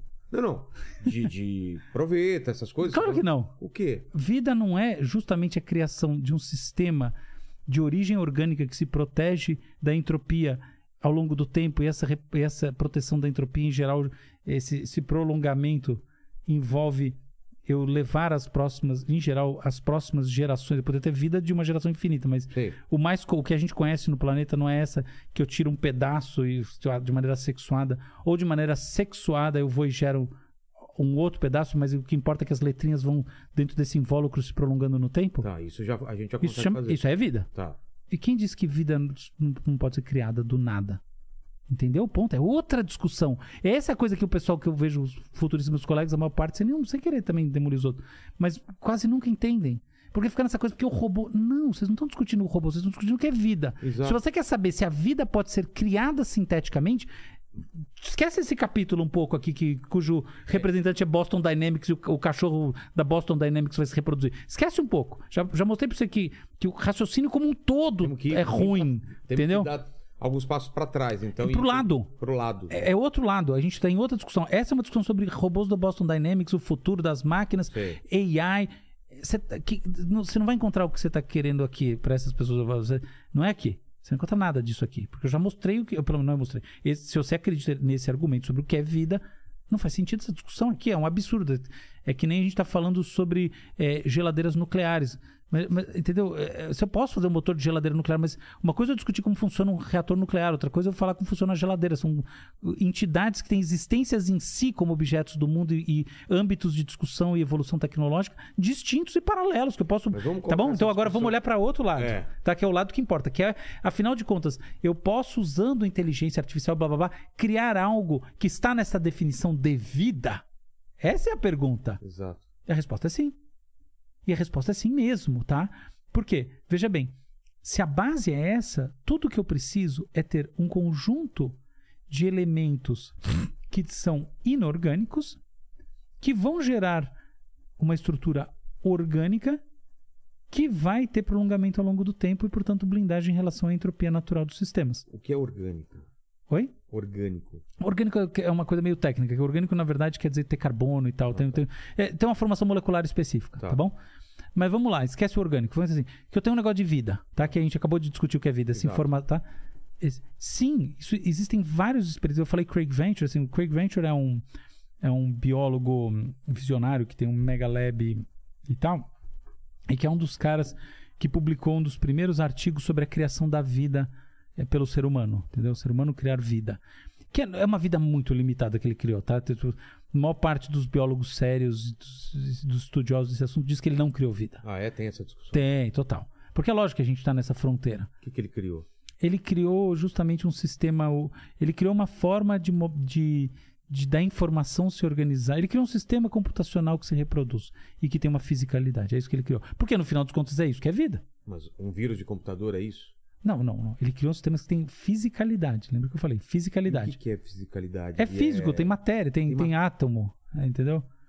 É isso. É, gera calor através do, do- do- da ação, essas coisas. Entendi. Tá, então ele criou. Só que ele criou uma forma muito rudimentar e tal. Agora, Que existe. material que ele criou? A partir do quê? Ele criou a partir de. de é, ele criou. Peraí. Deixa eu, deixa eu pensar isso direito, como te falar. Eu sei o que é, mas é difícil de explicar. Se quiser, o Lênin também dá uma... Não, não, não precisa. Pode, Não? pode, Pode? pode, pode, O que, que pode. ele pesquisa? Pode, pode. Ele criou a partir de um açúcar, tá bom? É Tá. que é esquisito falar isso. Nossa. Não, é mas não- muito esquisito. É, entendeu? Então fica vira um papo muito técnico, assim, de biologia molecular que Mas tenta explicar de uma maneira bem simples o que, que ele fez. eu preciso Por que ter que é um. importante o que ele fez? eu- Por é- que nunca tinham feito isso? Não, desde os anos 50 existem experimentos. Veja bem, o grande problema eh, filosófico e científico e tal é como a vida surgiu no mundo, Tá. tá bom? Que raios aconteceu? Uma das opções é a vida veio de outros planetas. É, tá? um Elemento essencial, tá- o meteoro, caiu É. alguma coisa, então. Mas isso só prolonga a discussão. Tá bom, então o que aconteceu lá na outra. É. Tá? Então isso aí não é em resposta aqui. ponto você É. vai ter que falar. Exatamente, que uma hora aconteceu alguma coisa. É. E, e a- e o que se diz é o seguinte: a água é um bom solvente, um grande solvente. A vida surgiu na água porque esse solvente fez com que determinadas moléculas que em si não faziam nada, quando elas se organizaram, elas geraram justamente uma estrutura informacional, lembrando que a essência. Por isso que a essência de tudo é informação. Se não pensar em informação, fodeu, não dá pra entender nada. Elas geraram uma estrutura informacional suficientemente estável a ponto de, de prevalecer em relação à entropia. Tá bom? Tá. E essa, essa prevalência tem um aspecto que é o que define a vida mesmo, que é geracional. Ela prevaleceu em relação à entropia, fazendo esse processo de que a gente pode chamar de nascer de novo ou de ter um Replicar. filho. É, de replicação, exatamente. Tá. Entendeu? Então isso aconteceu. Porque se não seria um caso isolado, a gente nem saberia disso, porque não, Certamente a, gente, é o- a gente não estaria aqui. O mais provável é que tenha acontecido vários casos Exatamente. isolados. Aconteceu, morreu, aconteceu, morreu. a gente- Isso. Algum, por um, sei lá que raio de, de razão, gerou isso. Então a vida surgiu no universo. Então a discussão desses caras, que levam o assunto mais a sério, muito mais que o Craig Venture, é, não vamos ser injustos, mas vai. Os, os maiores pensadores disso da história, os maiores cientistas na prática, né? Os pensadores que vão lá e fazem a coisa na prática, que eu admiro demais, tem a ver com como eu reproduzo, como eu entendo como a vida surgiu no planeta. E não como eu fico famoso dizendo que eu criei a vida em laboratório, entendeu? Entendi. Essa é a discussão. Como a vida surgiu no planeta? Então é, dadas essas condições, que eu tenho solvente, que eu tenho, né, que é a água, que eu tenho uma quantidade específica de energia, por exemplo, foi muito importante a atividade elétrica no planeta. Tá? O planeta nem sempre foi assim. Obviamente, era, o planeta era um caos total, tá bom? É, você tem um fenômeno chamado, inclusive, grande oxigenação, que é um fenômeno que gerou realmente é, o, surgimento da vida como a gente entende, que é uma vida que respira ar, tá? Porque a vida começa anaeróbica. Então, tá, então, então, assim, vamos falar de uma vida que não é aeróbica, não respira, é um, um negócio meio simples, muito simples. A grande discussão é essa, como surge esse troço? E a exploração sobre como surge esse troço, pensa, pensa um processo científico, vai sendo assim, pensa que eu estou aqui, tá? Eu estou olhando aqui, eu vou fazendo assim, fechando o círculo, até que eu fecho o círculo numa coisa muito essencial, muito essencial, que é o processinho que eu consigo falar, dadas essas definições, aqui eu tinha uma coisa que não prevalecia em relação à entropia, gerando essas gerações, e agora eu tenho. Esse é o tal do surgimento da vida. Não tem nada a ver com a vida como a gente conhece, mas tem tudo a ver com o processo essencial informacional. Isso é uma coisa, tem uma linha da ciência chamada biologia sintética dedicada a isso. Da microbiologia sin- Só. Aí se não, aí outras coisas mais. Tá. Mas essa é uma das grandes áreas da biologia sintética. É como eu pego, como eu, eu sintetizo. Sintético não quer dizer de, de, de coisa sintética, de plástico. Quer dizer como eu sintetizo. Então, como é que eu sintetizo coisas como RNA? Mais do que DNA, tá? Não importa, mas é isso. Como é que eu sintetizo RNA? Outra questão super importante sobre isso é o seguinte: como, quando eu gero uma próxima geração, eu não desapareço na entropia? Pensa bem, o, a, a bucha sempre é esse começo, desde sempre. né? O, o grande problema da, da humanidade sempre foi a mortalidade infantil, não é de hoje. Qualquer país que, que tá uma porca, você vê que um país está muito ruim, um caos total, quando a mortalidade infantil é, muito alta, alta. É. lógico, entendeu? Que é, é justamente a vida, a, a entropia naquele lugar é tão grande que a vida não consegue se sustentar ao longo do tempo, né? O tempo quer dizer só entropia. A vida é varrida pela entropia, muito facilmente. Você precisa de muita resiliência para não ser varrido pela entropia. Em outros lugares você pode ter menos resiliência se você não é varrido pela entropia. Essa é a ideia, entendeu? E é assim que Craig, Craig Venture ficou famoso, mas outras pessoas também já fizeram, tem muitos experimentos com a tal da criação da vida. Então, voltando à sua, que não é criação da vida no sentido que a gente entende a vida hoje em dia, falar, ai, neurocientista, professor da Unifesp, diz que a vida, o homem criou a vida. Não, não, não disse isso. Tá entendido o que eu disse. Mas olhando desse ponto de vista, a gente volta para aquela questão anterior, que é, no final das contas, é possível que no futuro nós tenhamos sistemas que não surgiram originalmente na natureza, mas que têm estrutura de vida e condições que a gente pode falar assim, do ponto de vista da- do seu maquinário de querer prevalecer em relação à entropia, ou seja, que não quer morrer. É. Tem verdade, tem toda uma maneira de falar, pra, porque senão a gente pisa na casca de é, banana. Não quer morrer. É, tem, tem, eu acredito que sim. Mas é desse outro jeito, não é desse jeito. Não é construindo robô. Mas tudo bem, mas se a gente fizer um exercício de imaginação, tem esse caminho. Tem, acho que tem. Só que não é o de construir um robô. É, Não é top-down. entende? O Entendi. erro é o top. Não é economia planificada. Vamos fazer a economia é, é, soviética, entendeu? Planifica. Então eu vou planejar. É assim. Isso aí não, não é desse jeito. É mais. É darwinista a lógica. Entendeu? Então essa singularidade onde a gente tem máquinas é, sencientes... Calma, é outro papo. Quem É diz que essas, esses troços que vai querer. que quer resistir à entropia tem consciência? Então, É outra discussão. é outra discussão. Claro. E a gente tá muito longe disso. mas não é isso, é que é longe. outra discussão total. Não, não é que a gente está muito longe, a gente não está nem perto nem longe. É que isso pode ser um, um- Lembra que eu falei? Um universal, uma característica nossa. Isso é desse tipo de coisa que evoluiu assim, ao longo de milhões de anos e por acaso tem esse troço. Que quem uma- quem um diz que. robô nunca vai Não vai ter, porque- é outro esporte. É, é outro Aqui esporte. é futebol e lá é tênis. Perfeito o que você tá falando, entendeu? Essa discussão pode não ter nenhum sentido prático. Isso é uma tremenda. A discussão inteira é uma tremenda E por que bobagem. a gente insiste nessa. Porque é um tesão brincar disso. Exatamente. Porque a gente faz tanto livro, tanto filme. Porque é uma delícia. Porque, A porque- gente constrói a máquina, a máquina destrói a gente. Claro. Por sinal, toda relação da gente com a tecnologia é uma relação de medo. É. Sabe por quê? Por quê? Porque a gente tem medo do futuro, que no futuro a gente vai morrer e tá fudido. Lógico. A projeção sempre é o projeção. futuro, é ameaçador. Claro que o futuro é ameaçador. Tem que ser mesmo, você vai morrer. Você vai ficar estar velho. nele, né? É, não, pior é isso, né? Você não vai, o não tá nele, voltando lá aquele ponto da consciência, é, é o momento em que você não consegue ter a consciência. Você, fala, você só tem um susto, É. você tem medo. Mas o fato é, certamente você vai estar muito mal perto do que você tá hoje naquele momento que você tiver, tipo, ah, tô morrendo aqui agora nesse minuto. Sim. Entendeu? Muito mal, não, não que morrer seja ruim, mas entendeu? depende da relação que você tem espiritual com o mundo e tudo mais. Não é isso. Mas quando você projeta a sua vida prática, convenhamos que você não tá lá fazendo grande coisa. Entendeu? Então você tem medo. Então, esse medo, lembrando dessa discussão freudiana lá de base do sonho, esse é o nosso pesadelo. Né? O pesadelo é que o tempo está passando e que as coisas que você está fazendo estão sendo lavadas pela entropia. Exato. É o final Aí tem que do levar Blade numa. Runner, sabe é, o to- Blade Runner? Claro, maravilhoso. Ah, as lágrimas na chuva, né? Exato, os grandes filmes, né? Que coisa poética incrível. É isso mesmo. É tipo, eu construí, eu levei a minha vida inteira pra organizar e quebrar essa entropia e no final vai A ser entropia tudo sempre lavado, vence. E minha lágrima vai estar misturada nessa chuva É, é e meu filho vai começar tudo de novo. Cara, você falou, fiquei completamente arrepiado. Esse filme, ele, ele Não é? é incrível. É, é isso mesmo, cara. Exatamente essa imagem que eu acho que traduz bem o, o ponto. Essa é a nossa relação com esse futuro. E como que a gente não fica triste com isso? Claro que fica. Não tem como, né? É, o problema é o seguinte, a gente ficar triste, olha só, é, é- é- é- traz muita impotência. E aí, de onde os criativos tiram boa parte do que fazem? Os criativos, pessoas que vivem profissionalmente da criatividade, igual você fala numa agência de publicidade, os criativos, dessas coisas.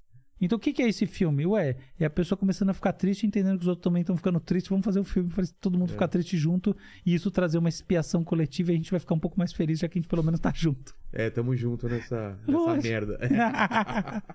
Lene, Ai, que, que que o pessoal legal. tá falando aí? Que, como que tá aí o chat? Ó, é um- Estamos viajando muito ou estão acompanhando aí? O Pedro mandou uma, uma espécie de provocação aqui, que ele fala o seguinte, ó.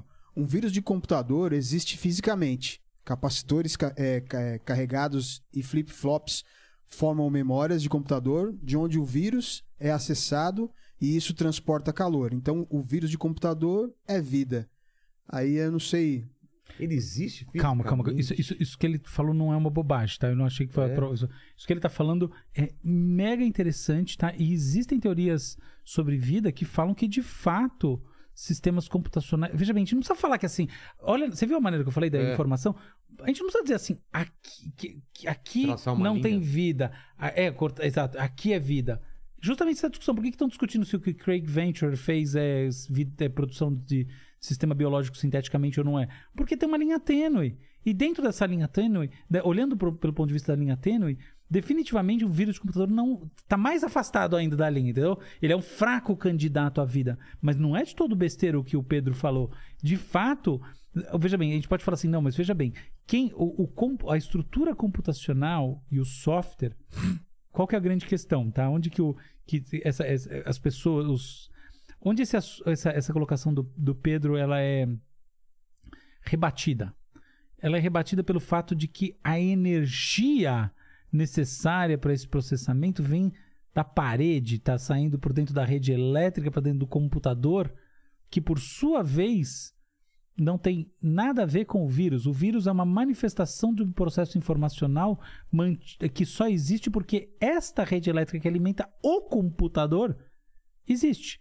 Enquanto quando a gente está falando sobre esses sistemas que estão nessa discussão de quando a vida surgiu no planeta, eles estão tão, eles estão encapsulados em si mesmo. Você não tem uma, a, a bateria ligada neles, entendeu? A, ca- a tomada. Então, essa é a diferença. Então, se eu estou ligando na tomada, você fala assim, ah, não, pô, olha lá o, o- é, Falar igual o Pedro falou, eu posso falar assim, olha lá o, o, o robô da Boston Dynamics está andando. Eu falo, tá bom, mas ele tem uma bateria dentro dele.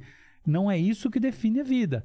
Mas, de fato, é possível se pensar em estruturas, olhar, por exemplo, assim, a replicabilidade dos vírus, a transformação, ou tem uma série de vírus de computador que se transformam. Acho esse, a propósito desse assunto maravilhoso. É, que se transformam ao longo do tempo hoje em dia sozinhos. Tem processos darwinistas, de base darwinistas, em, em vírus computacionais, tem um monte de coisa assim. Por esse ponto de vista, não é um candidato total por causa dessa questão que eu estou falando da energia. Portanto, ele para manter, se manter ativo em relação à entropia do sistema como todo, ele precisa da eletricidade que vem da parede. Como a gente precisa do oxigênio, não é a mesma Não, energia? a gente, não, a gente precisa do oxigênio e mais do que isso. É, exatamente. O oxigênio e a comida. Mas a gente. É, a gente tem o que Maturana e Varela, que são dois grandes pensadores, é, falavam, a gente, a gente- nós somos sistemas autopoiéticos. A vida é autopoiética. O que quer dizer isso? A vida em si mesma traz as condições para manutenção disso. A bateria da vida está dentro dela. Tem o ciclo de Krebs, tem, entendeu? Bateriazinha está dentro.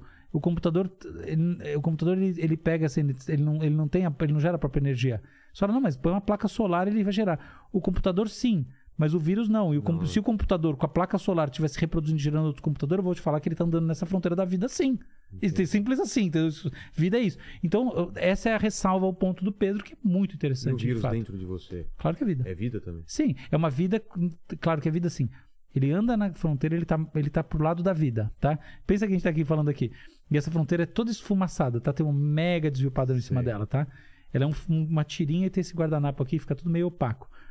O vírus do computador tá bem pra cá, mas ele tá nessa linha. Não é uma besteira isso. Enquanto mais pra cá tá essa vida sintética criada em laboratório e tal. E definitivamente mais pra cá, já passando pro lado da vida, tá o vírus. Mas o vírus não é vida plena. Ele também tá pisando na linha, tá bom? Se- depende se você tá jogando futebol ou basquete. Por quê? Porque o vírus não existe sem o seu hospedeiro, né? Ele quer dizer, não é que ele não existe. O vírus não tem atividade de vida ou atividade biológica sem o hospedeiro. Então o vírus está pisando na linha. Só que ele está pisando mais para esse lado. Enquanto esses sistemas sintéticos do Craig Venture, que eu falei para provocar, criou a vida, que não é, como você está vendo, não é isso, tá mais para esse lado. E, o, e o- o vírus computador está mais para esse lado. E em última análise, os sistemas inorgânicos estão mais para esse lado. Mas é um continuismo. Porque a gente tem um monte de coisas, a gente precisa, de, inclusive, de elementos inorgânicos para poder se manter vivo. Então, quer dizer, não é bem assim, entende? Aí a gente entra numa, numa, numa abordagem que eu acho que é mais valiosa do que tudo, que é entender que existe uma, uma, uma, uma pan-existência. A gente está muito conectado ao universo. Esse papo não é abraçar a árvore, somos hippie. É, é tipo de verdade, entendeu? Então a gente tem as coisas inorgânicas, a gente tem esse caminho que passa aqui, uma área de indefinição.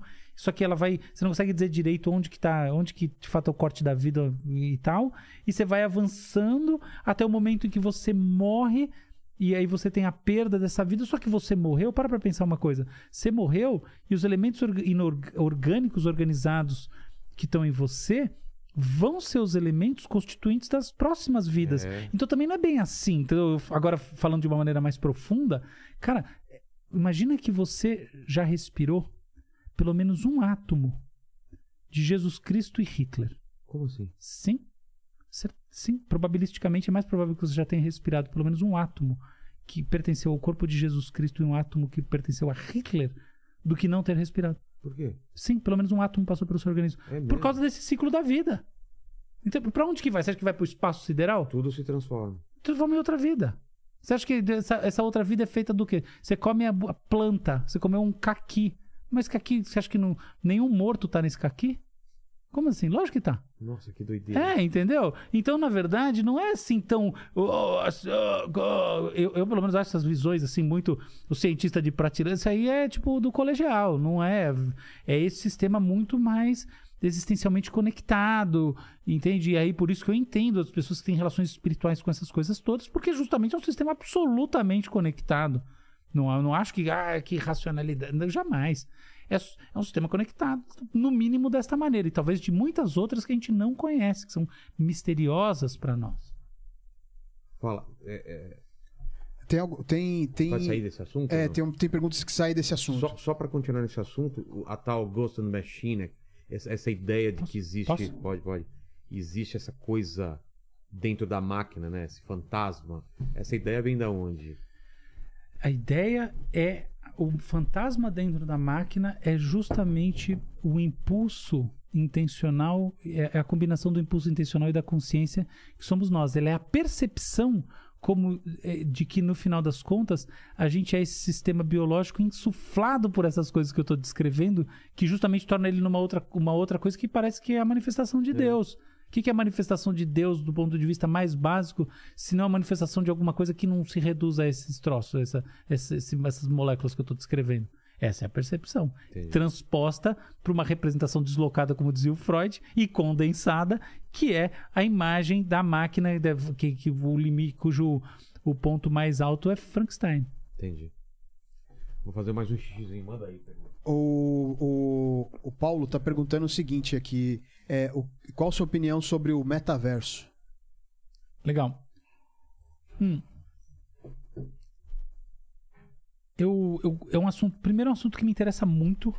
Tá? Eu, inclusive, eu, eu tenho um website que é alvaromachadodias.com.br. No meu website lá tem uma série de entrevistas que eu dei, programas que eu gravei, artigos que eu escrevi para minha coluna lá no UOL sobre metaverso. Então, eu acredito muito que o metaverso será determinante para o futuro das nossas relações pessoais, interpessoais e também as relações diretas com a tecnologia. Muitas das nossas relações são diretas, por exemplo, nós e o computador, e o, e o, e o, e o espaço onde a gente escreve, um ambiente em que a gente faz um treinamento, um lugar que a gente vai para descomprimir e qualquer coisa do gênero. Tá? Então, primeira coisa, eu não acho que o metaverso seja um truque criado pelo Facebook, né? agora Meta, para responder aos desafios regulatórios e os problemas de credibilidade que o Facebook eh, veio enfrentando, ainda que eu entenda que esse aspecto seja profundamente verdadeiro,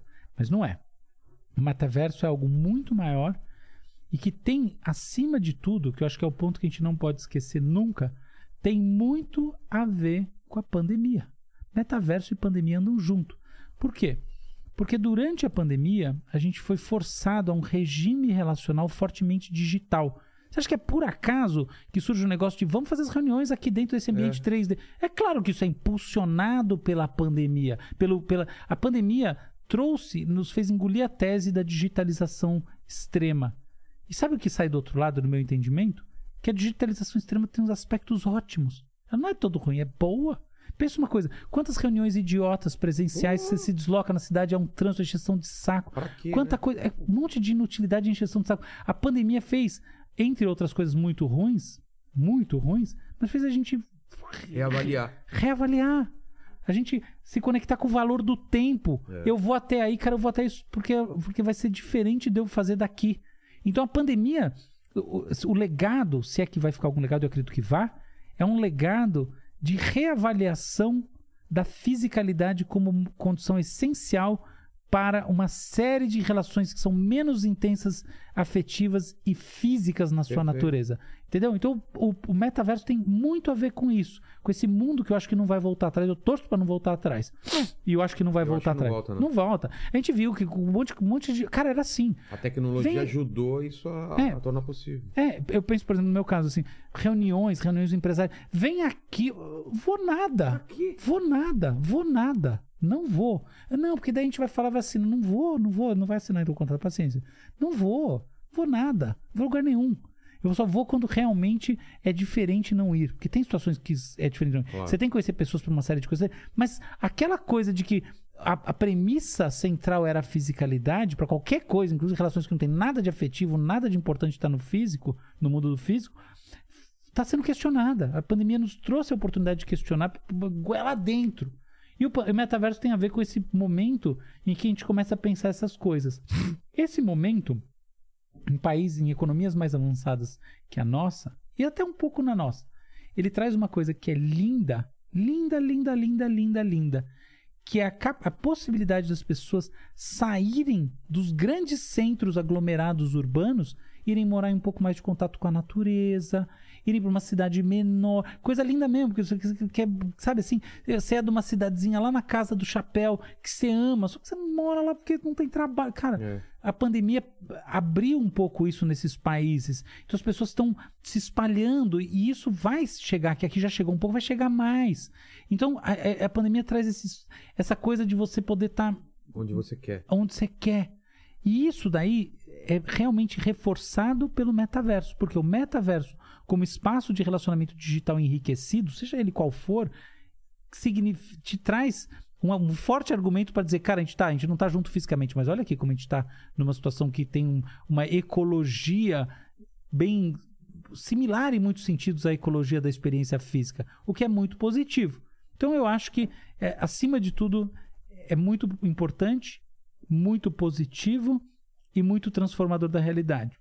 Dito isso, acho que a gente tem que pensar um- uma coisa que é essencial para entender o metaverso. Não é um metaverso, são dois.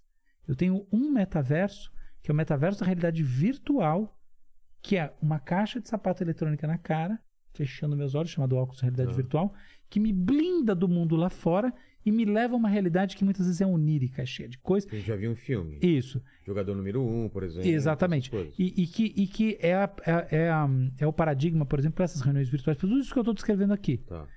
Que ela tem um aspecto muito positivo nesse sentido.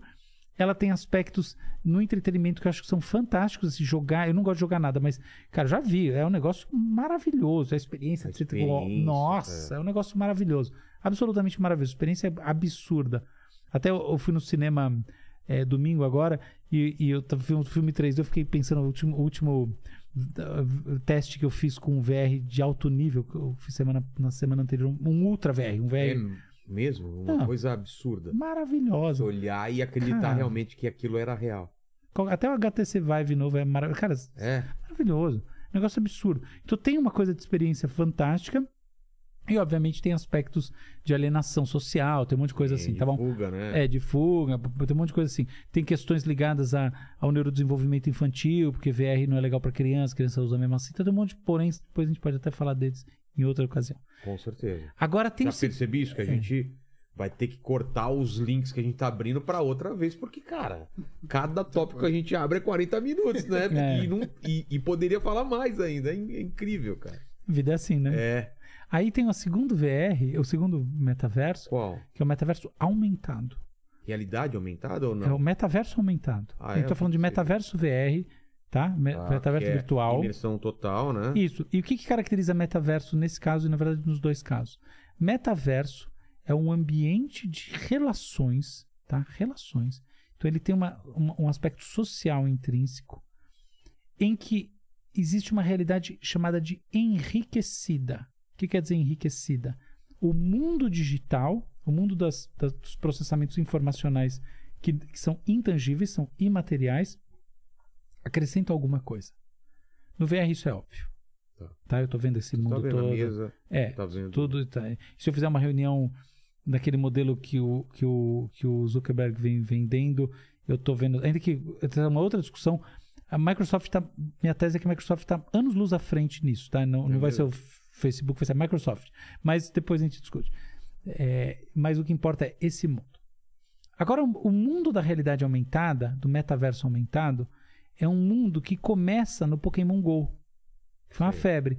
E que ele não, ele não subiu, ele não escalou do Pokémon GO. Por que, que ele não escalou? Porque esse é um mundo que deveria ter escalado do Google Glasses. Porque é um mundo em que eu estou projetando sobre a realidade uma camada digital Entendi. que me ajuda, do- que, que me traz coisas informacionais, definindo aqui, e também aspectos de socialidade, sociabilidade. E também coisas lúdicas. E coisas. isso é informacional, pode ser prazer, pode ser informação, pode ser Ah, qualquer tá. coisa. Informação e relacionamento social, tá bom? Ele enriquece.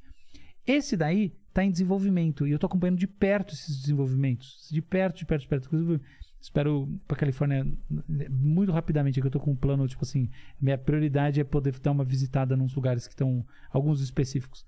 Mas enfim, nesse mundo, a coisa está sendo elaborada para uma transformação muito diferente da do VR.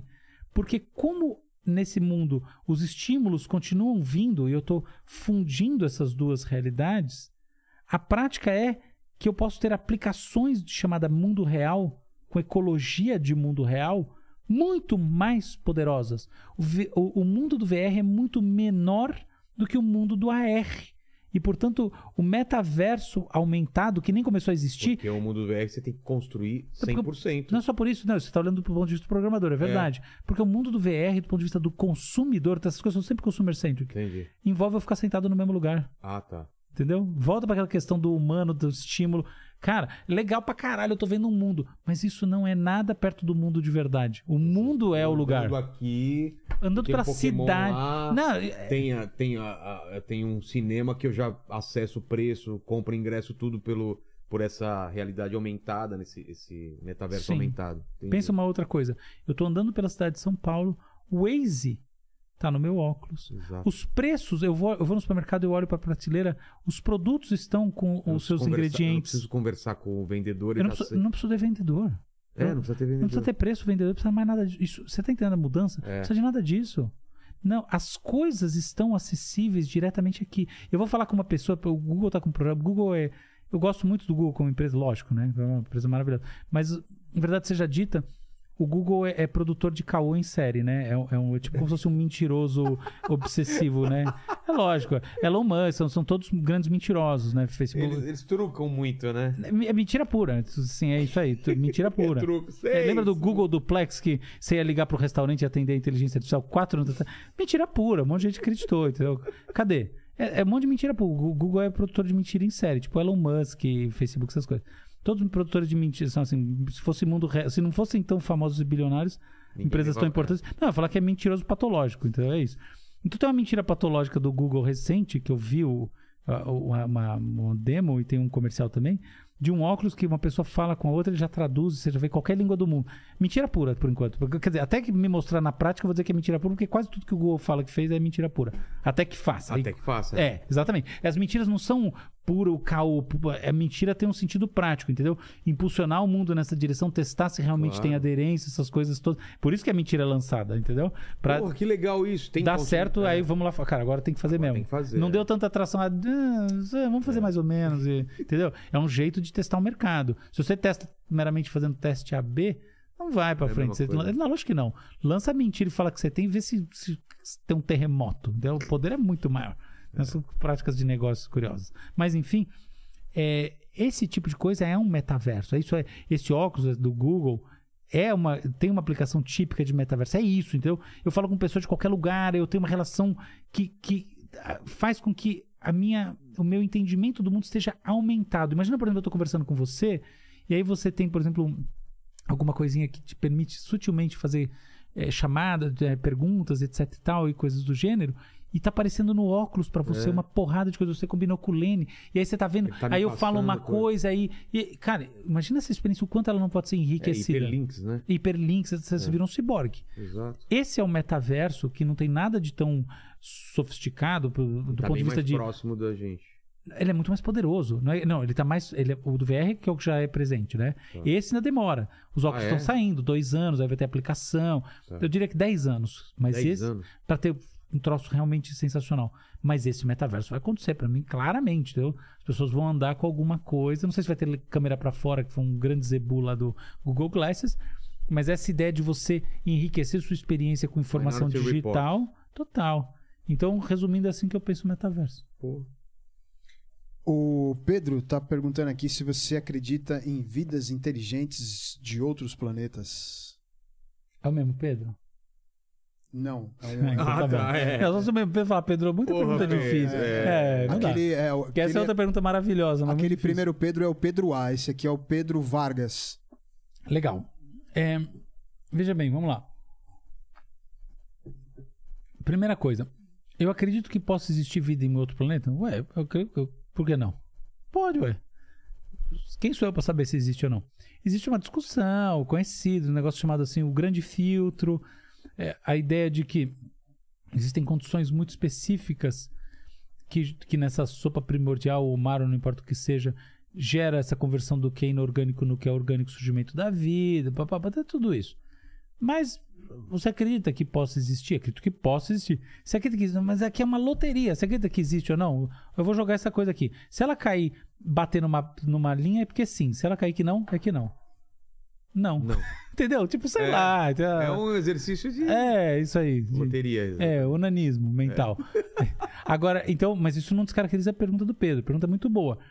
Porque a pergunta não é se existe vida. A pergunta é vida é inteligente. Inteligente. E aí tem uma coisa maravilhosa, que é o seguinte: a inteligência, eventualmente, ela pode existir Mesmo que uma coisa que a gente entenda dentro do nosso conceito de vida não exista. Porque o que é a inteligência? A gente pode dizer assim, bom, a inteligência é a capacidade de um organismo de maximizar a sua utilidade, ou seja, é aquele conceito que algumas horas atrás eu chamei de racionalidade, né? Eu tenho experiência, por que, que eu faço as coisas? Lembra? Por que, que a gente É. faz as coisas, por exemplo? Porque em geral você, você é minimamente inteligente para não ficar arriscando fazer merda. Mas até que você dá umas variadas de vez em quando, porque isso aí também é inteligente. Aí, inteligente. Vamos pensar uma outra forma de inteligência. Inteligência é tudo aquilo que nos blinda da entropia. Entende o ponto? Que evita a gente de morrer. que vida é, que é ser lavado pela poeira do tempo. Entendi. Então, existe algum organismo que não tem nenhum grau de inteligência? Não que eu saiba. Não. Você entende? É. Então, inteligência é também um- um- um- um- um- uma, um- um uma estrutura fundamental do que é a vida. Exato. É, entendeu? Então, agora, por que, que essa, essa discussão do Pedro é muito legal? Porque aí ela traz a coisa, tá bom, mas será que essa inteligência de uma espécie que está num outro planeta, ela é comparável, ela é da, da natureza da nossa inteligência? Essa é uma pergunta que só vai ser respondida quando a gente puder responder, mas essa vida é comparável com a nossa vida? Tá? Então, se ela não for, eventualmente o que a gente está entendendo de inteligência ou as estratégias que ela usa para se manter como vida vão ser completamente diferentes. E é isso que é interessante.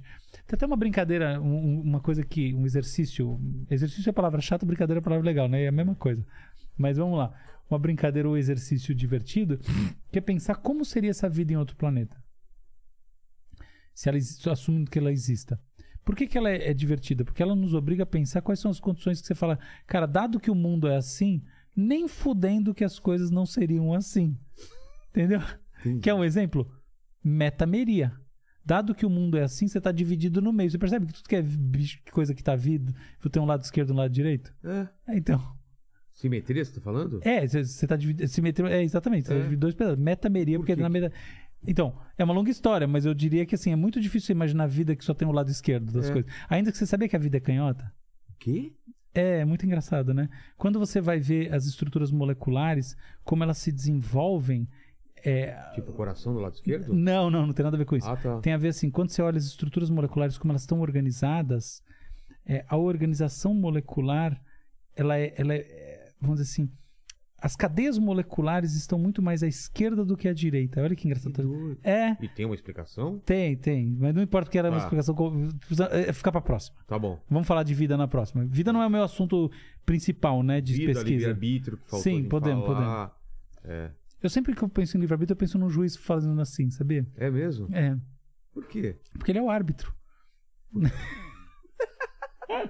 Ele... Não, não, não, eu sei que parece, ba- aí, parece babaca, mas é sério. Porque, tipo, livre-arbítrio é outro papo assim. Você é o árbitro da sua vida, É. entendeu? Parece que você tá lá com Você aquele tem meião. poder realmente de... É, entendeu? Que é a mesma coisa que quando você olha e pensa o que de fato é vida e o que de fato é tomada de decisão, aí o livre-arbítrio em si como grande questão começa a não ficar tão uma grande questão, É, entende o ponto? Mas depois a gente fala de disso aí, desse, ar- se você é esse quero- o é árbitro do jogo é, ou não. Eu quero misturar é, é, o placebo, essas coisas de o quanto isso é importante para a inteligência, para o cérebro, tudo essas Perfeito, coisas. perfeito. é, são outras discussões bem pesadas aí. Perfeito. Tá. Agora, olhando para esse ponto mais essencial, mais atual aqui da discussão, eventualmente o que é inteligência para uma espécie que está em outro lugar, que pode ser até que ela tenha essa metameria, seja dividida em duas partes, ela tem lado esquerdo e lado direito, com algumas estruturas diferenciadas, seja multicelular e não unicelular, coisas Tá. assim, não importa. O, o importante é a gente pensar sobre essa, que ela, ela tem moléculas que são provavelmente estruturadas à esquerda, ela seja canhota, com a vida aqui na Terra, etc. tal. Olhando essas coisas todas, Carbono. é carbono, perfeito.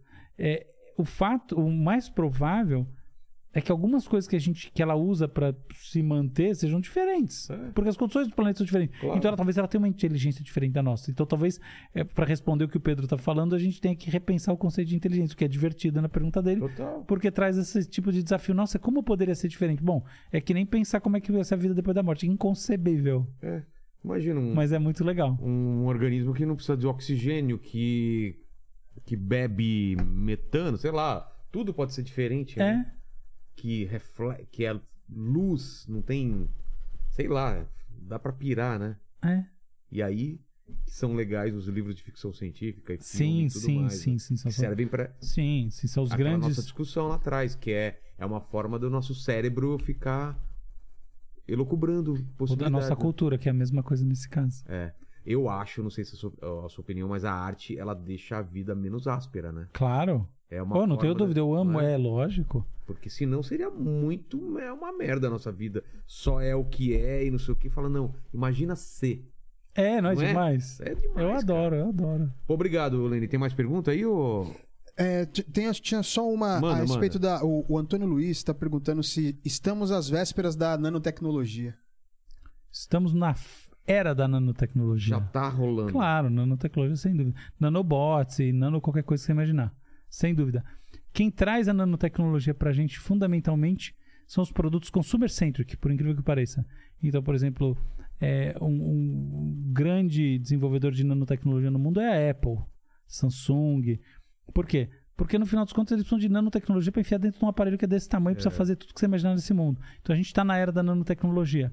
Uma outra discussão é se a gente está numa era em que a nanotecnologia já, já se funde ao cérebro humano, ao corpo humano, e portanto que a gente está da neuroprotética e outras coisas mais ligadas à nanotecnologia imiscuída ao- aos sistemas biológicos, especialmente o nosso. A gente está entrando nela. Hum, e- e, na verdade, já faz anos, que décadas que a gente está entrando nela. Mas como é uma coisa muito complexa, a gente está entrando nela. No futuro, a nanotecnologia, a biologia molecular, é, sobretudo usando células-tronco, estratégias usando células-tronco, vai permitir que a gente cure um monte de coisa, mexa no organismo e, enfim, se proteja um pouco mais da entropia do que hoje em dia, ainda que parece que a vida tem uma finitude do ponto de vista humano Exato. e a gente não possa ser infinito como o David Sinclair e outros caras mais querem dizer que é. Exato. Álvaro, obrigado pelo papo de hoje, que não vai ser o último, com certeza. E as três perguntas que eu faço para todo mundo, para você não vai ser diferente, tem muito a ver com o nosso papo. Aí eu quero ver suas respostas. O primeiro é o seguinte: é, nessa, nessa nossa vida, na sua vida, a gente tá falando um, um pouco do seu trabalho aqui. Qual foi o momento mais difícil? Ih, eu já tive tanto, não sei se esses caras da vida cor-de-rosa. Cada Escolhe, merda. É. Eu- deixa eu momento ter uma galeria. Que definiu alguma coisa que. Não, definiu ou foi difícil? Porque é diferente. Porque pra mim. Foi um- difícil e acabou definindo as duas Pode, coisas. tá, é que pra mim, curiosamente, são Então, diferentes. então vai, escolhe uma dessas duas. Difícil. Pode ser as Tá. duas, pode ser as duas. Tá Vou bom. chutar um difícil. Fui sequestrado, tava no mato, no embu, o cara com um revólver na minha cabeça e eles que... e dois, dois caras quebrando pau se me matavam ou não matavam. Sério? Juro por Deus.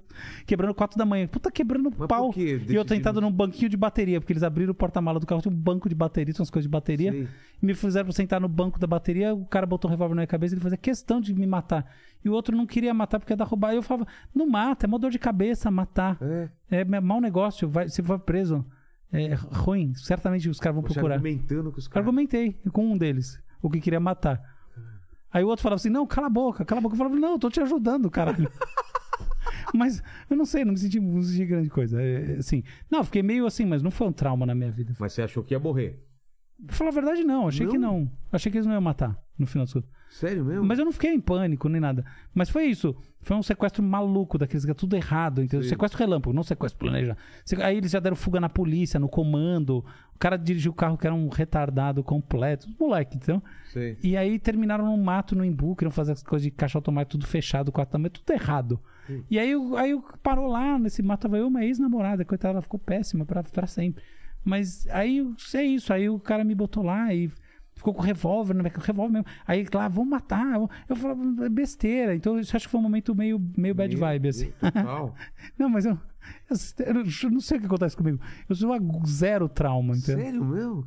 Zero. Você acha que eu sou um cara né? preocupado com segurança? Eu sou nada. É mesmo? Zero trauma. Então foi um momento tenso, foi ruim. Será que foi o mais tenso na minha vida? Eu acho que não foi, mas foi um bem tenso. Entendi. Então eu não tenho tanto medo de morrer, pra falar a verdade. Mas isso foi bem, bem chato. É, mas a segunda pergunta tem a ver com a morte, do que a gente tava É. falando. A gente vai morrer um dia e esse vídeo vai ficar pra sempre. Vai aqui. nada. Como assim? Peraí. Mas deixa eu te falar primeiro do Tá. momento Ah, o do- marcante, do marcante. Momento marcante na minha vida. Eu acho que o momento marcante na minha fase marcante da minha vida. Momento, tá bom, momento marcante na minha vida foi o momento. Olha que engraçado, às vezes as coisas mais marcantes não são necessariamente as coisas que geram consequências relacionadas diretamente a essa coisa marcante, que são as mais de longo prazo, né? Sim. São simbólicas assim. Momento marcante na minha vida foi um momento quando eu tinha 15 anos de idade e eu descobri que tudo que eu queria ser na vida era poeta. E que a única coisa que eu poderia fazer de bom na vida era escrever poesia.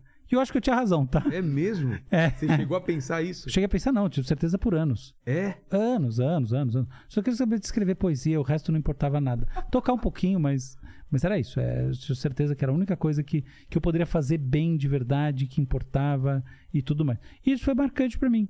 Marcou porque foi a única vez na vida que eu tive uma certeza, uma coisa assim que Tem um propósito. é, Foi, foi, foi, sabe uma coisa indubitável? E eu escrevia poesias com 16, 17 anos de idade, ou 18, e eu sabia, eu falava assim, cara, nunca mais na minha vida eu vou fazer um negócio tão bom quanto esse. E eu acho que eu tinha razão mesmo. Entendeu? Foi isso que aconteceu mesmo, e paciência. Um dia fechou. E acabou. Nossa. Mas tô aí, vivo, bem feliz, tudo Be- bem. é. Mas isso que é engraçado. Por isso que, ah, talvez até por isso que você tenha sido tão marcante. Porque a arte foi esse negócio que me trouxe isso. E, e, e, de fato eu acho que eu estava certo na minha intuição. Foi mesmo um momento em termos criativos. E foi. E é isso. E, a- e é- e é engraçado você viver, tipo, como se eu vivo minha vida nesse sentido, silenciosamente, como se eu fosse um, tipo, um jogador de futebol que jogou na seleção. Sei. Só que ninguém viu eu jogando na seleção. isso que é Mas engraçado. você sabe que você Eu acho que eu joguei, sei lá se eu joguei. Eu acho que, sei lá, não importa. Mas eu acreditei naquela hora que eu tava jogando a seleção. Entendeu? Isso que é engraçado. Mas eu vivo bem como, com fazendo essas outras coisas e essa ciência e empresarial. Você teve também? escrever poesia. Mas você chegou a acreditar que era a única coisa. Não, não. Era só uma vazão mesmo. Ah, não, pra mim eu não tinha menor. Eu, assim, eu não fazia poesia porque eu achava um assunto bonito. Não, não, Não? cagava pra tudo isso. Era puramente arte. Eu tinha as, as séries, as séries estéticas. Não, era totalmente assim, como fazer artes plásticas no sentido que um artista plástico, arte abstrata. Nunca fiz um poema que fosse por causa de um tema. A pessoa que eu amo, nada, zero. Nunca vi nenhum. Eram, todos os poemas eram como se fossem pequenos sistemas filosóficos, alguns estavam musicados e tal. Talvez por isso, talvez essa presunção excessiva artística foi o que também no final dos contos fez o negócio não dar liga. Entendi. Eu acho que, enfim, não importa o que deu, mas eu acho que, acima de tudo, quando você acredita em alguma coisa muito fortemente, quando você é bem jovem, sua vida muda pra sempre. Qualquer coisa que você acredita, foda-se. E eu acreditei bem jovem numa coisa. E isso até hoje me traz, entendeu? Uma sensação assim. Consegue voltar, transpo- se transportar para aquele momento Sim. e sentir o que você sentia. É, é indescritível, cara. É indescritível. Você ter essa- aquela, aquela imersão no, no mundo, no cosmos, no, na- no universo, sei lá o que que eu você quero chamar. imaginava é, é muito mais legal do que qualquer coisa que você poderia ter de, de fato, né? Eu sei que é isso. É isso, cara. Esse é o verdadeiro momento mais marcante da minha vida. E o segundo é, eu queria saber suas últimas palavras, sua frase de lápide, é, partindo do pressuposto que a gente vai morrer um dia, então o pessoal pode voltar nesse vídeo daqui um Ah, você quer falar que a gente vai voltar no vídeo. Ah, então, minha frase é que era bem chata. Cara, a, a- a meia vida. Pensa num elemento radioativo. Tá. A meia vida dos vídeos digitais é mínima. Claro que a gente vai viver mais que esse vídeo. É claro que a gente vai- Amém, amém. Amém, vamos viver. E se a gente morrer antes, ah, que pena. Que pena. Não vou estar lá pra ver. Um abraço pra você que É. tá em casa. E a terceira é uma coisa que você deve se fa- fazer direto, que é se fazer pergunta. Divide uma dessas questões que você atualmente está se perguntando, um questionamento.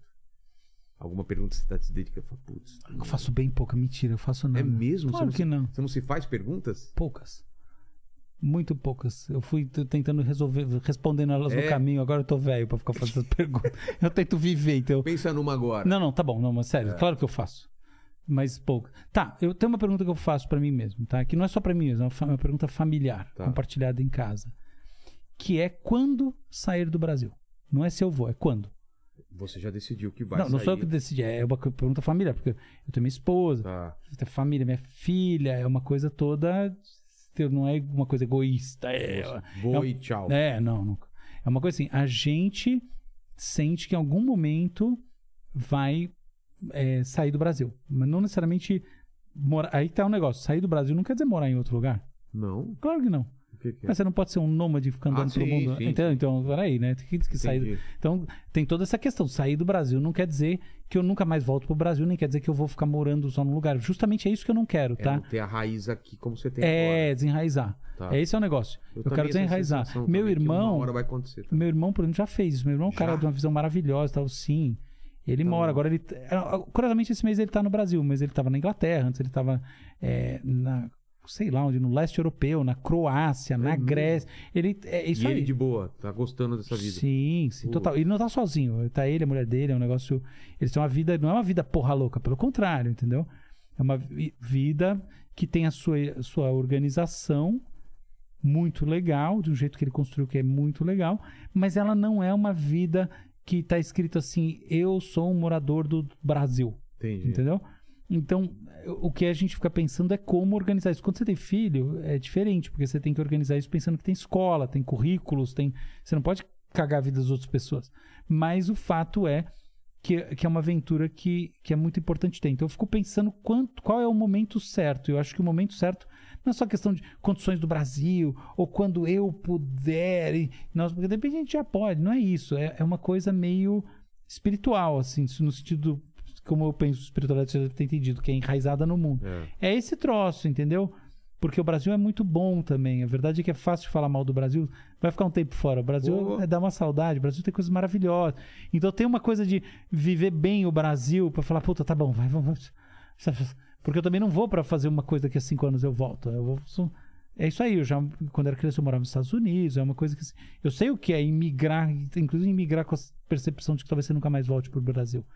Então eu tô pensando quando é que a gente vai emigrar pra nunca mais voltar pro Brasil. Não quer dizer que a gente não volte, tem, tem até uma casa no Brasil. Mas não vai ser mais o brasileiro típico que mora no Brasil.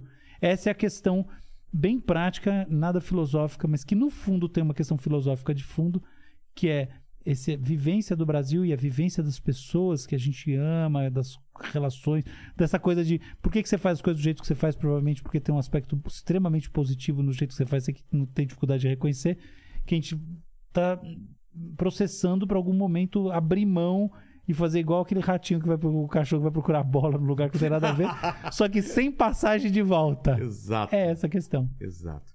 Obrigado, Álvaro. Obrigado, Lene. Obrigado vocês que tiveram até aqui. E para provar que você teve até o final do vídeo, escreva nos comentários sem viagem de volta. A gente sabe que você teve até o finalzão. E esse é só o começo de um papo muito longo que a gente vai ter. Adorei demais, Álvaro. Eu espero que vocês tenham aproveitado. O Lene também, vi ele grudadão lá na, na conversa. Várias né? perguntas que vai ficar pro próximo. E vamos É. fi- Não, é, é o tipo de conversa que você vai ficar elocubrando essa conversa, você vai ficar pensando e trazendo novas questões. Obrigado. Estamos armando uma mesa já com Álvaro e mais dois convidados também para falar de outros assuntos. E fiquem com a gente aí, se inscreva no canal, dá like no vídeo e é isso aí. Obrigado, pessoal. Valeu.